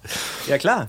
Ja. Wusstest du das noch nicht? Ja, und, und die haben, die Schweine haben keine Reflexscherben umhängen. Ja. Ähm, genauso auch nicht die Äpfel, die man nachts findet. Da muss man schon ziemlich gut leuchten. Dann sieht man die und dann können die richtig gut schmecken. Ähm, da war ich wirklich dabei. So dieses, oh ja, jetzt dieser Apfel. Ja, ja. Mein, mein Glück komprimiert in Total. diesem Stück Frucht. Habe ich ja auch schon gesagt, ne? das ist wie mit der Banane, die irgendwie so nach zwei Stunden auf dem Rad oder so, äh, wo man so, so ein wahnsinniges Glücksgefühl hat. Genau, und Bananen sind ja für uns natürlich sowieso mit einem riesigen Glücksgefühl verbunden. 30 Jahre haben wir die Möglichkeit, äh, ab und zu in eine reinzubeißen, aber darüber sprechen wir noch später. Jetzt kommen erstmal Termine. Absolut, da hast du recht, Gerolf. Und wer noch Motivation für diese dunklen Ausfahrten braucht, auf mtb-news.de und auf rennrad-news.de hat am 28.10. der Winterpokal begonnen. Man fährt also in Teams bis zu fünf Leuten bis Ende März 2020 und misst sich dabei mit anderen. Noch kann man aufspringen bis zum 11.11. .11. nämlich, also bis Montag, wenn ich mich nicht verzählt habe. Um 23.59 Uhr müssen dort nämlich dann alle Teams gemeldet sein. Ja, und ich kenne ein paar Beispiele von Leuten, die das echt motiviert, das dann zu machen. Ne? Das ist quasi, also Ja. das ist nicht total virtuell, weil man fährt ja wirklich, aber man misst sich dann halt online. Das kann eine schöne Sache sein, geht bis Ende März. Wenn man aber jetzt einen Termin im November haben möchte zum schönen Fahrradfahren, kann man zum Beispiel an Auf zum Ahrberg Wolken in Kopfsteinpflasterform teilnehmen.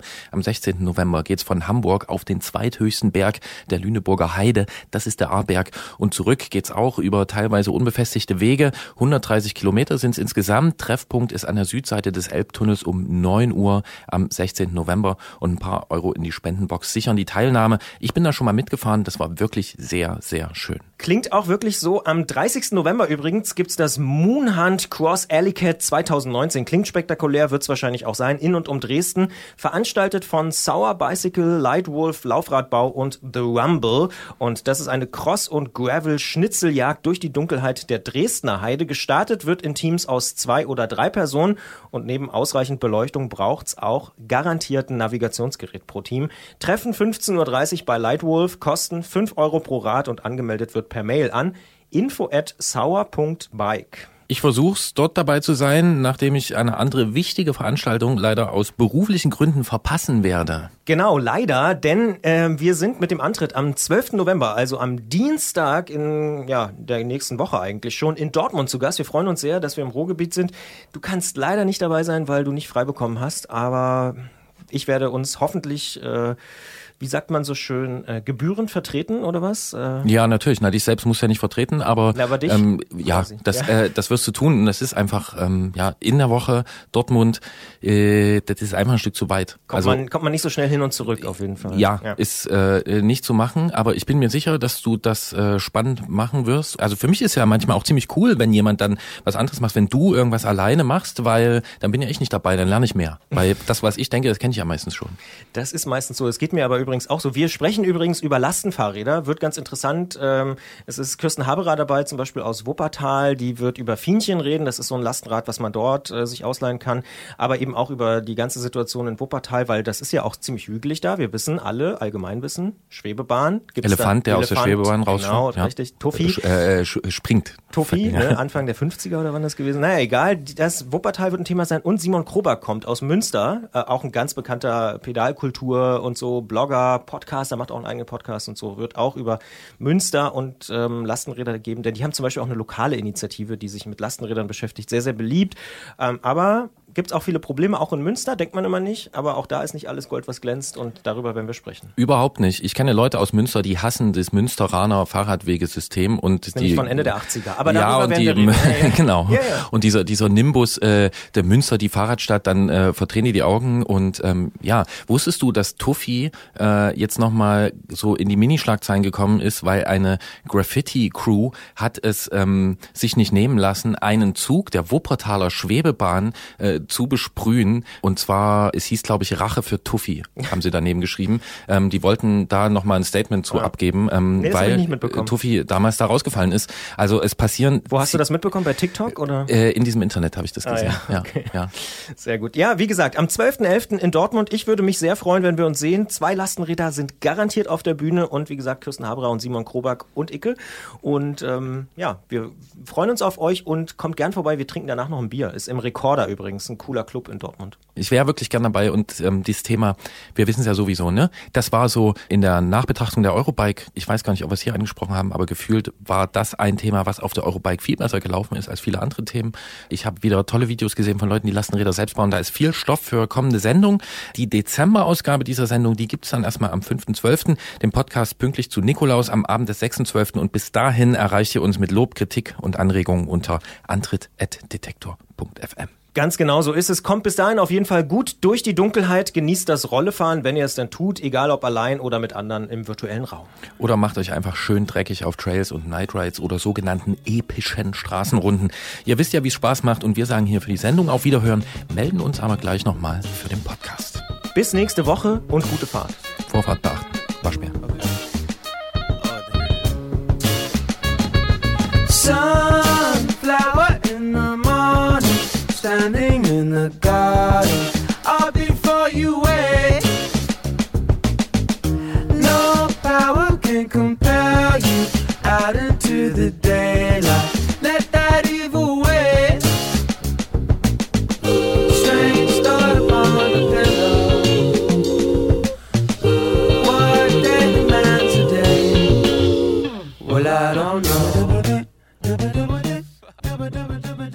Und jetzt plaudere ich hier mal noch so ein bisschen aus dem Nähkästchen. Oh Gott. Eigentlich bei, bei jeder Sendung, würde ich sagen. Bei jeder Sendung stehe ich vor dem Problem, dass ähm, wir zu lang quatschen. Also wir reden zu lang mit unseren Gesprächspartnern.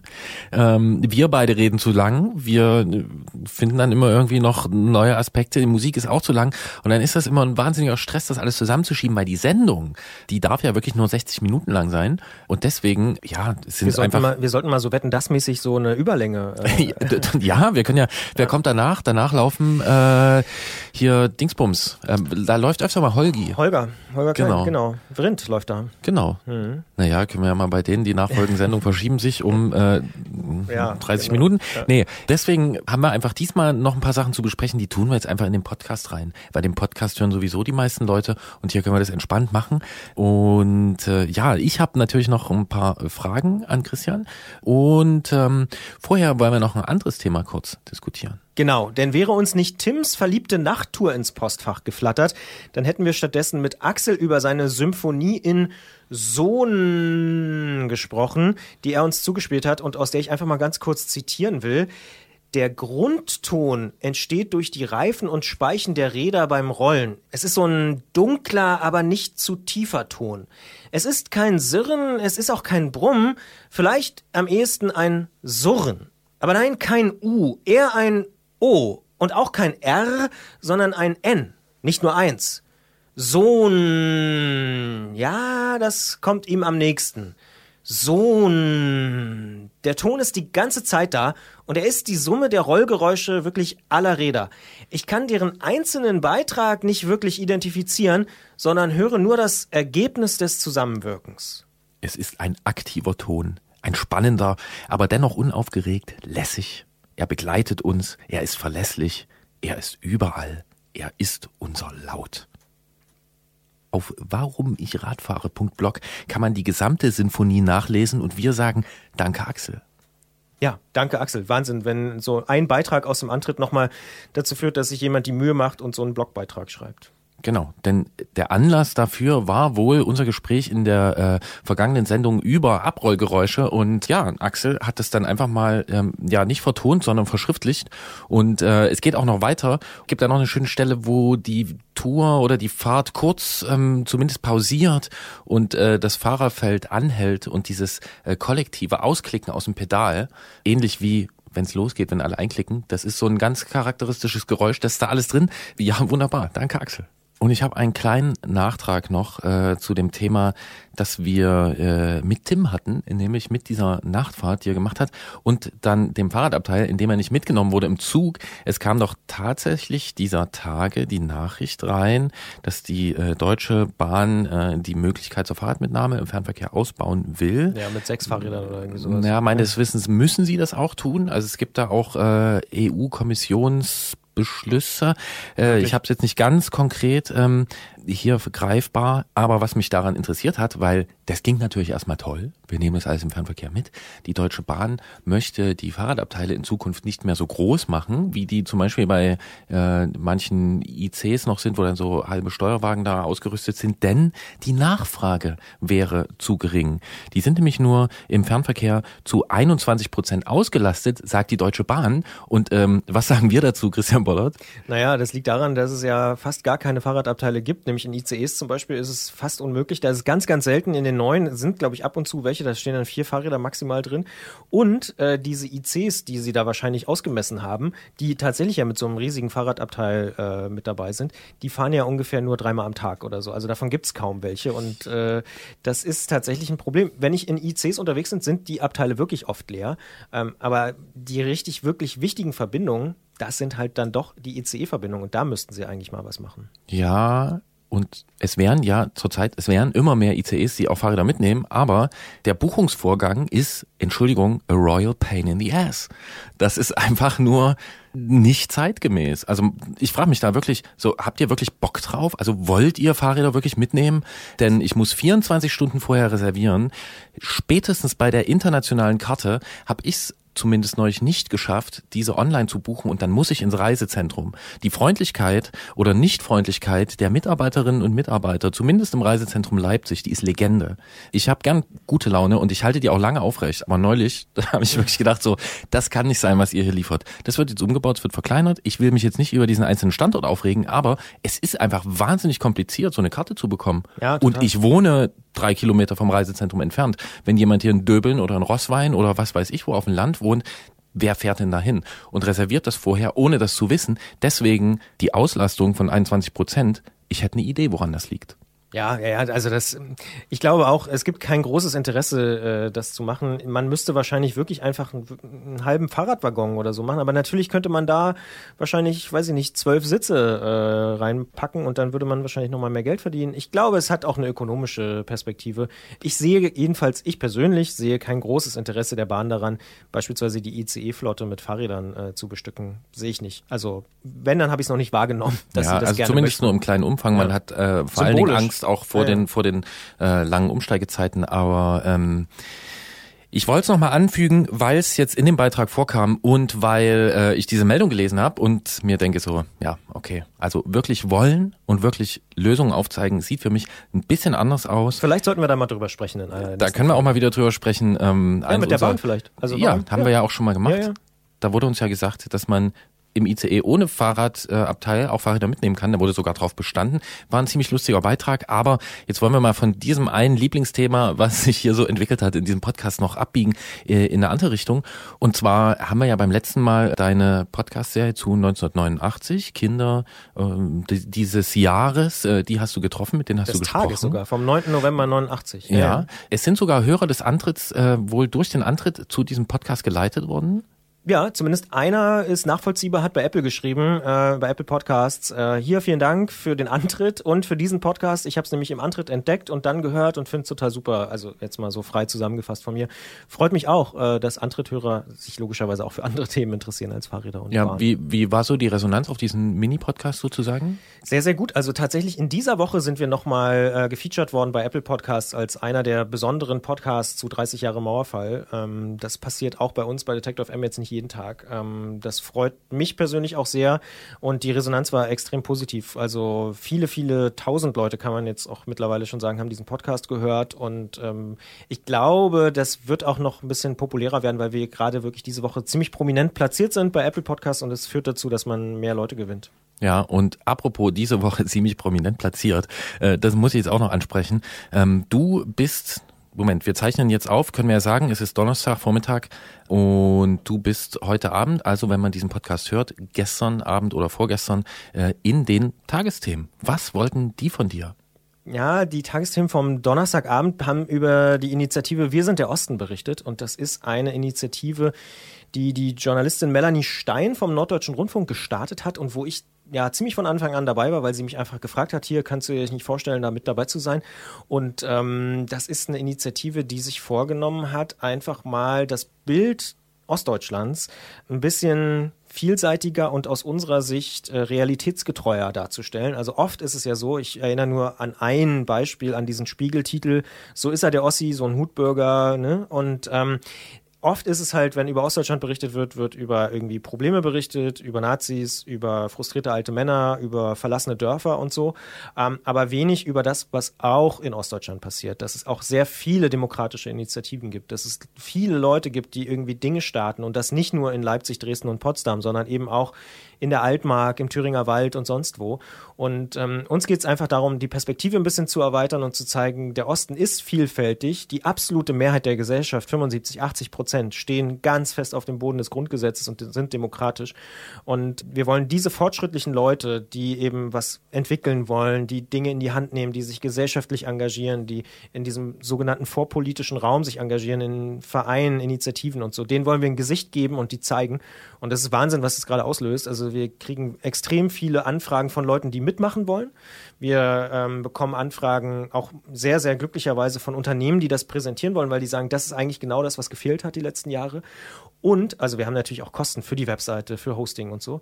Und es gibt wirklich extrem viel äh, Medienberichterstattung gerade auch. Und der Tagesthemenbeitrag ist natürlich einer der absoluten Höhepunkte. Ähm, wir haben aber auch mittlerweile Interviews für den schwedischen Rundfunk und Schweiz und Niederlande und Großbritannien Sky hat was gemacht. Also es ist Wahnsinn, was wir für eine Aufmerksamkeit generiert haben für dieses Thema. Und offensichtlich ist gerade so ein Moment, wo darüber gesprochen wird. Ich habe neulich in der Taz ein sehr, sehr interessantes Interview, vielleicht sogar das Beste, was ich je mit ihr gelesen habe, mit Katharina Witt gelesen, wie sie Anfang der 90er mit ihren Eltern umgegangen ist und dass jetzt so, so seit ein, zwei Jahren überhaupt erstmal ein richtiges Gespräch stattfindet über diese Wende, äh, friedliche Revolutionserfahrung das ist ähm, offensichtlich gerade so ein Moment, wo nochmal Fragen gestellt werden von Eltern an Kinder, äh, von Kinder an Großeltern, von Großeltern an, an deren Kinder und so. Also es findet gerade äh, eine Aufarbeitung statt, die aus meiner Perspektive auch Anfang der 90er nicht stattgefunden hat und so eine Selbstvergewisserung. Also das ist so was, wo ich auch persönlich sagen muss, da muss ich mir auch an meine eigene Nase fassen. So bis vor zwei, drei Jahren bin ich damit ganz, ganz defensiv umgegangen oder habe es zumindest nicht groß rausgekehrt, dass ich aus Ostdeutschland komme, also dass ich äh, hier geboren worden bin, sondern ich habe das einfach nie gesagt. Und Leute, die aber aus Stuttgart oder Hamburg oder München, die sagen relativ bewusst, ja, da, das ist so, ne, meine Heimat und so. Ich glaube, viele Ostdeutsche haben sich da auch selber so ein bisschen so, wie sagt man so schön, das Licht unter den Scheffel gestellt und gar nicht so sehr ähm, das rausgetragen. Und jetzt bei dieser Initiative ist es wirklich interessant.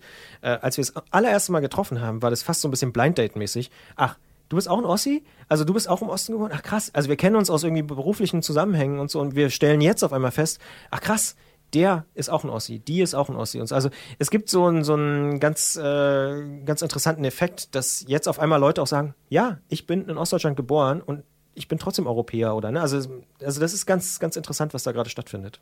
Finde ich spannend. Du bist sonst der Mann für die kurzen Beiträge, aber jetzt hier kannst du äh, minutenlang äh, darüber reden. Es ist natürlich auch ein Thema, was mich beschäftigt. Mir fällt als erstes natürlich ein, der Antritt war dann natürlich schneller. Also hier im Antritt hast du schon eher gesagt, dass du aus Kleinmachnow kommst und ähm, auch wenn ich dich äh, deswegen ab und zu mal aufziehe, ist das natürlich äh, überhaupt nichts, was hier verschwiegen werden muss. Stimmt. Aber ja, man muss schon vielleicht ein bisschen mehr wissen, wo Kleinmachnow herkommt und also wo das genau liegt. Ne? Weiß man jetzt, glaube ich, nicht sofort, wenn man jetzt kein Geografiespezi ist, äh, ob jetzt Kleinmachnow im Osten oder Westen ist. Wenn man es nachguckt, findet man es natürlich schnell raus. Ja. Ähm, ja. Ähm, jetzt hier aus so äh, quasi Podcaster-Sicht noch eine Frage. Äh, wird das irgendwie von euch auch selbst begleitet? Also für mich ist natürlich steht die Frage im Raum, werdet ihr einen eigenen Podcast machen oder sowas? Das steht noch nicht fest, ehrlich gesagt. Ähm, es gibt zumindest, das kann ich auch sagen, gerade keine aktuellen Pläne dazu. Aber ich könnte mir schon vorstellen, dass wir aus dieser Initiative noch mehr machen. Also wir haben am Anfang gehofft, dass 100 Leute da draus äh, auf dieser Plattform mitmachen werden und mittlerweile sind wir über 250 und wir haben noch extrem viele unbeantwortete E-Mails von Leuten, die auch sagen, ich will mitmachen, ich will mitmachen. Also ich glaube, es ist nicht unrealistisch, dass wir irgendwann 500 Leute haben oder vielleicht sogar 1000 oder so. Und aus diesen vielen Menschen was zu machen, ein Podcast, ein Buch, keine Ahnung, äh, das liegt natürlich so ein bisschen auf der Hand und darüber denken wir natürlich auch nach ähm, und es sieht im Moment auch so aus, weil wir wirklich so ein wahnsinniges positives Echo haben, äh, was uns auch selber positiv überrascht, ähm, dass wir das institutionalisieren werden und dass das nicht aufhören wird, sondern das wird mich persönlich wahrscheinlich noch viele Monate und Jahre auch begleiten, weil das Thema jetzt gerade offensichtlich wichtig ist und ähm, ja, auf so einen riesigen Resonanzboden fällt. Und nächstes Jahr ist 30 Jahre Wiedervereinigung. Also, ne, das ist sozusagen, das Thema wird ja jetzt am 9. November nicht vorbei sein. Und wir haben es ja auch nicht gemacht für den Mauerfall, sondern es geht wirklich darum, Perspektiven aus Ostdeutschland aufzuzeigen und zu zeigen, ja, hier äh, gehört mehr zur Wahrheit dazu, als oft wahrgenommen wird und als auch oft von den Ostdeutschen selber beschrieben wird. Mhm. Jetzt weiß ich aber noch nicht, ob ihr quasi diesen Wahlergebnissen, den letzten, also sei es Europawahl, Bundestagswahl, Landtagswahlen, äh, ob ihr denen was entgegensetzen wollt? Also wollt ihr darauf irgendwie reagieren oder wollt ihr einfach sagen, nö, wir legen unseren Fokus einfach ganz woanders hin? Also ich kann da natürlich nur für mich persönlich reden. Ich, ähm, ich habe das Gefühl, ähm, dass es eher darum geht, ein Bewusstsein zu schaffen für die Probleme. Wir wollen ja auch überhaupt nichts wegdiskutieren. Also Baseballschlägerjahre, Rechtsextremismus, Nazis, Arbeitslosigkeit Anfang der 90er, Treuhand, diese ganzen Themen, die, äh, die wollen wir nicht, wir machen keine Imagekampagne für Ostdeutschland ist so schön oder so. Also darum geht's uns überhaupt nicht. Aber mir ist es viel, viel wichtiger zu sagen, was funktioniert denn? Wo sind Dinge, die richtig gut funktionieren? Wo gibt's Menschen, die geile Sachen machen? Denn die kommen im Moment in meiner äh, Wahrnehmung zu kurz. Also mir geht's tatsächlich vielleicht sogar um so eine Art lösungsorientierte äh, Perspektive, nämlich zu sagen, ja klar, gibt irgendwie Abwanderung und es gibt irgendwie Landflucht und so, aber welche Lösung gibt's denn? Warum gibt's in Werben in der Altmark irgendwie einen Zuzug oder so? Also das sind so die Fragen, die mich interessieren und äh, ich glaube auch, das darf ich für die Initiative sagen, uns geht es tatsächlich darum, aus den Problemen Lösungen zu entwickeln und Leute zu präsentieren, die an diesen Lösungen arbeiten. Und das ist, glaube ich, ein bisschen was anderes. Also es geht nicht um zweites Du bist Deutschland. Nee. Ja, wir haben uns neulich getroffen, auch auf einer Veranstaltung ging es um die Treuhand, dann stand dann auch die Frage im Raum, okay, sind krasse Sachen passiert, aber 30 Jahre her, was machen wir jetzt damit? Äh, und die wurde auch, äh, zumindest für mich nicht zufriedenstellend, ähm, beantwortet. Und ehe wir das jetzt hier total zu einem, zu weit vielleicht für den einen oder die andere äh, abgleiten, möchte ich noch sagen, dass ich interessanterweise sowohl für mich das schon länger ein Thema ist, ne, die Landschaften, durch die wir hier fahren, durch die ich Fahrrad fahre, ich kenne das auch von vor langer, langer Zeit zu Landtagswahlen in Sachsen, NPD Plakate in den Orten. Ne? Man ist als Radfahrer da unterwegs, man nimmt das alles wahr.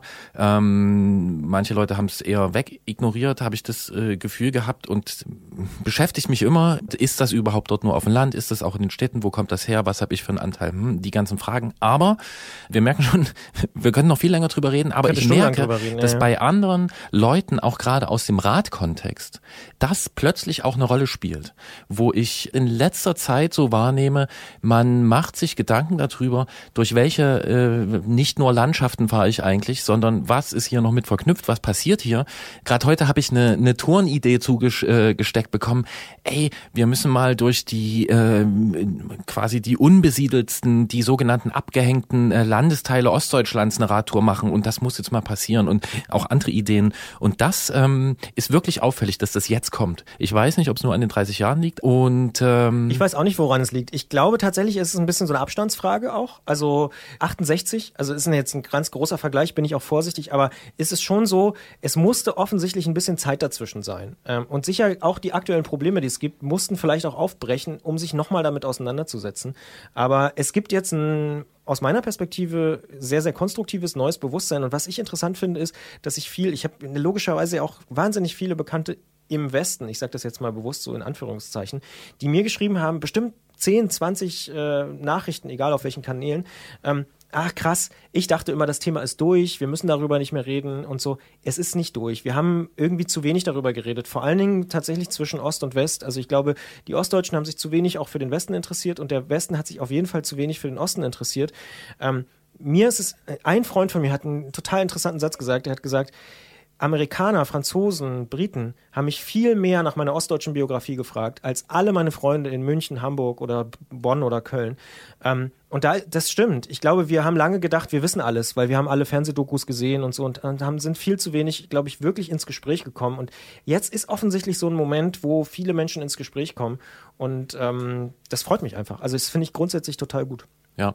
Und ich würde das auch sagen, das ist beidseitig. Das hat beidseitig ähm, nicht so stattgefunden und äh, ich würde nicht mal allen Leuten unterstellen, dass sie gedacht haben, die wissen alles, sondern manche haben einfach, die haben die Fragen überhaupt nicht gestellt. Ja, manche hat es natürlich auch nicht interessiert, genau, Ja. de definitiv. Ja. Ich kann ja jetzt noch nicht sagen, wie du dich in Tagesthemen gemacht hast. Ich auch nicht. wenn es das als einzelnen Beitrag geben sollte danach, ich weiß es nicht, irgendwie, dann, schon sein, ja. dann äh, werde ich das verlinken im Artikel. Wir werden mal schauen, wenn sich da irgendwie in diesem Bereich, in dem du da was tust, äh, sich was so im Fahrradkontext ergibt, dann sag doch gern mal hier wieder Bescheid. Nicht nur neben dem Mikro, sondern gern auch im Mikro. Äh, nein, nicht nur neben dem äh, Mikro, sondern gern auch äh, im Studio. Und äh, ja, dann danke ich dir für die über das Radfahren hinausgehenden äh, Eindrücke, Gedanken und ich äh, beobachte das auf jeden Fall sehr interessiert, was ihr da tut. Und ähm, ich bin selbst bei manchen Nachrichten recht zwiegespalten, in, in welcher Farbe ich die Perspektive in die Zukunft zeichnen sollte. Ich sage nur Initiativen irgendwo auf dem sächsischen Plattenland, Gelderkürzungen und Leute, die es da aufgeben, gegen irgendwelche Nazi-Strukturen zu kämpfen, weil sie einfach seit Ewigkeiten das schon machen und auch nicht entsprechend unterstützt werden.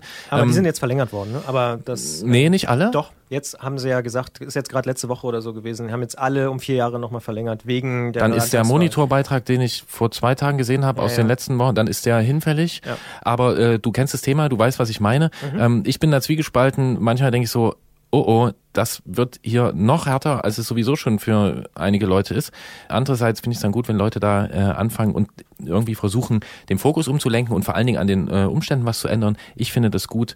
Und ansonsten ist das hier einfach ein Fahrradpodcast, aber wir fahren natürlich nicht mit geschlossenen Augen durch die Welt, oder? Nee. Und die Webseite, so viel sei vielleicht noch gesagt, ist relativ einfach. Wir sind derosten.de, kann man sich anschauen. Ich finde es äh, sehr interessant, da mal durchzuscrollen. Ich habe schon von Leuten gehört, äh, die geweint haben. Also bei Geschichten. Ja. das Thema hat, äh, da ist Platz für äh, viele Emotionen und ähm, sagen wir mal so, wenn sich der erste Radfahrer oder die erste Radfahrerin meldet, die bei euch mitmacht oder wo es da irgendeinen Kontext gibt, sag mal Bescheid. Mach ich. Viel Spaß draußen. Tschüss.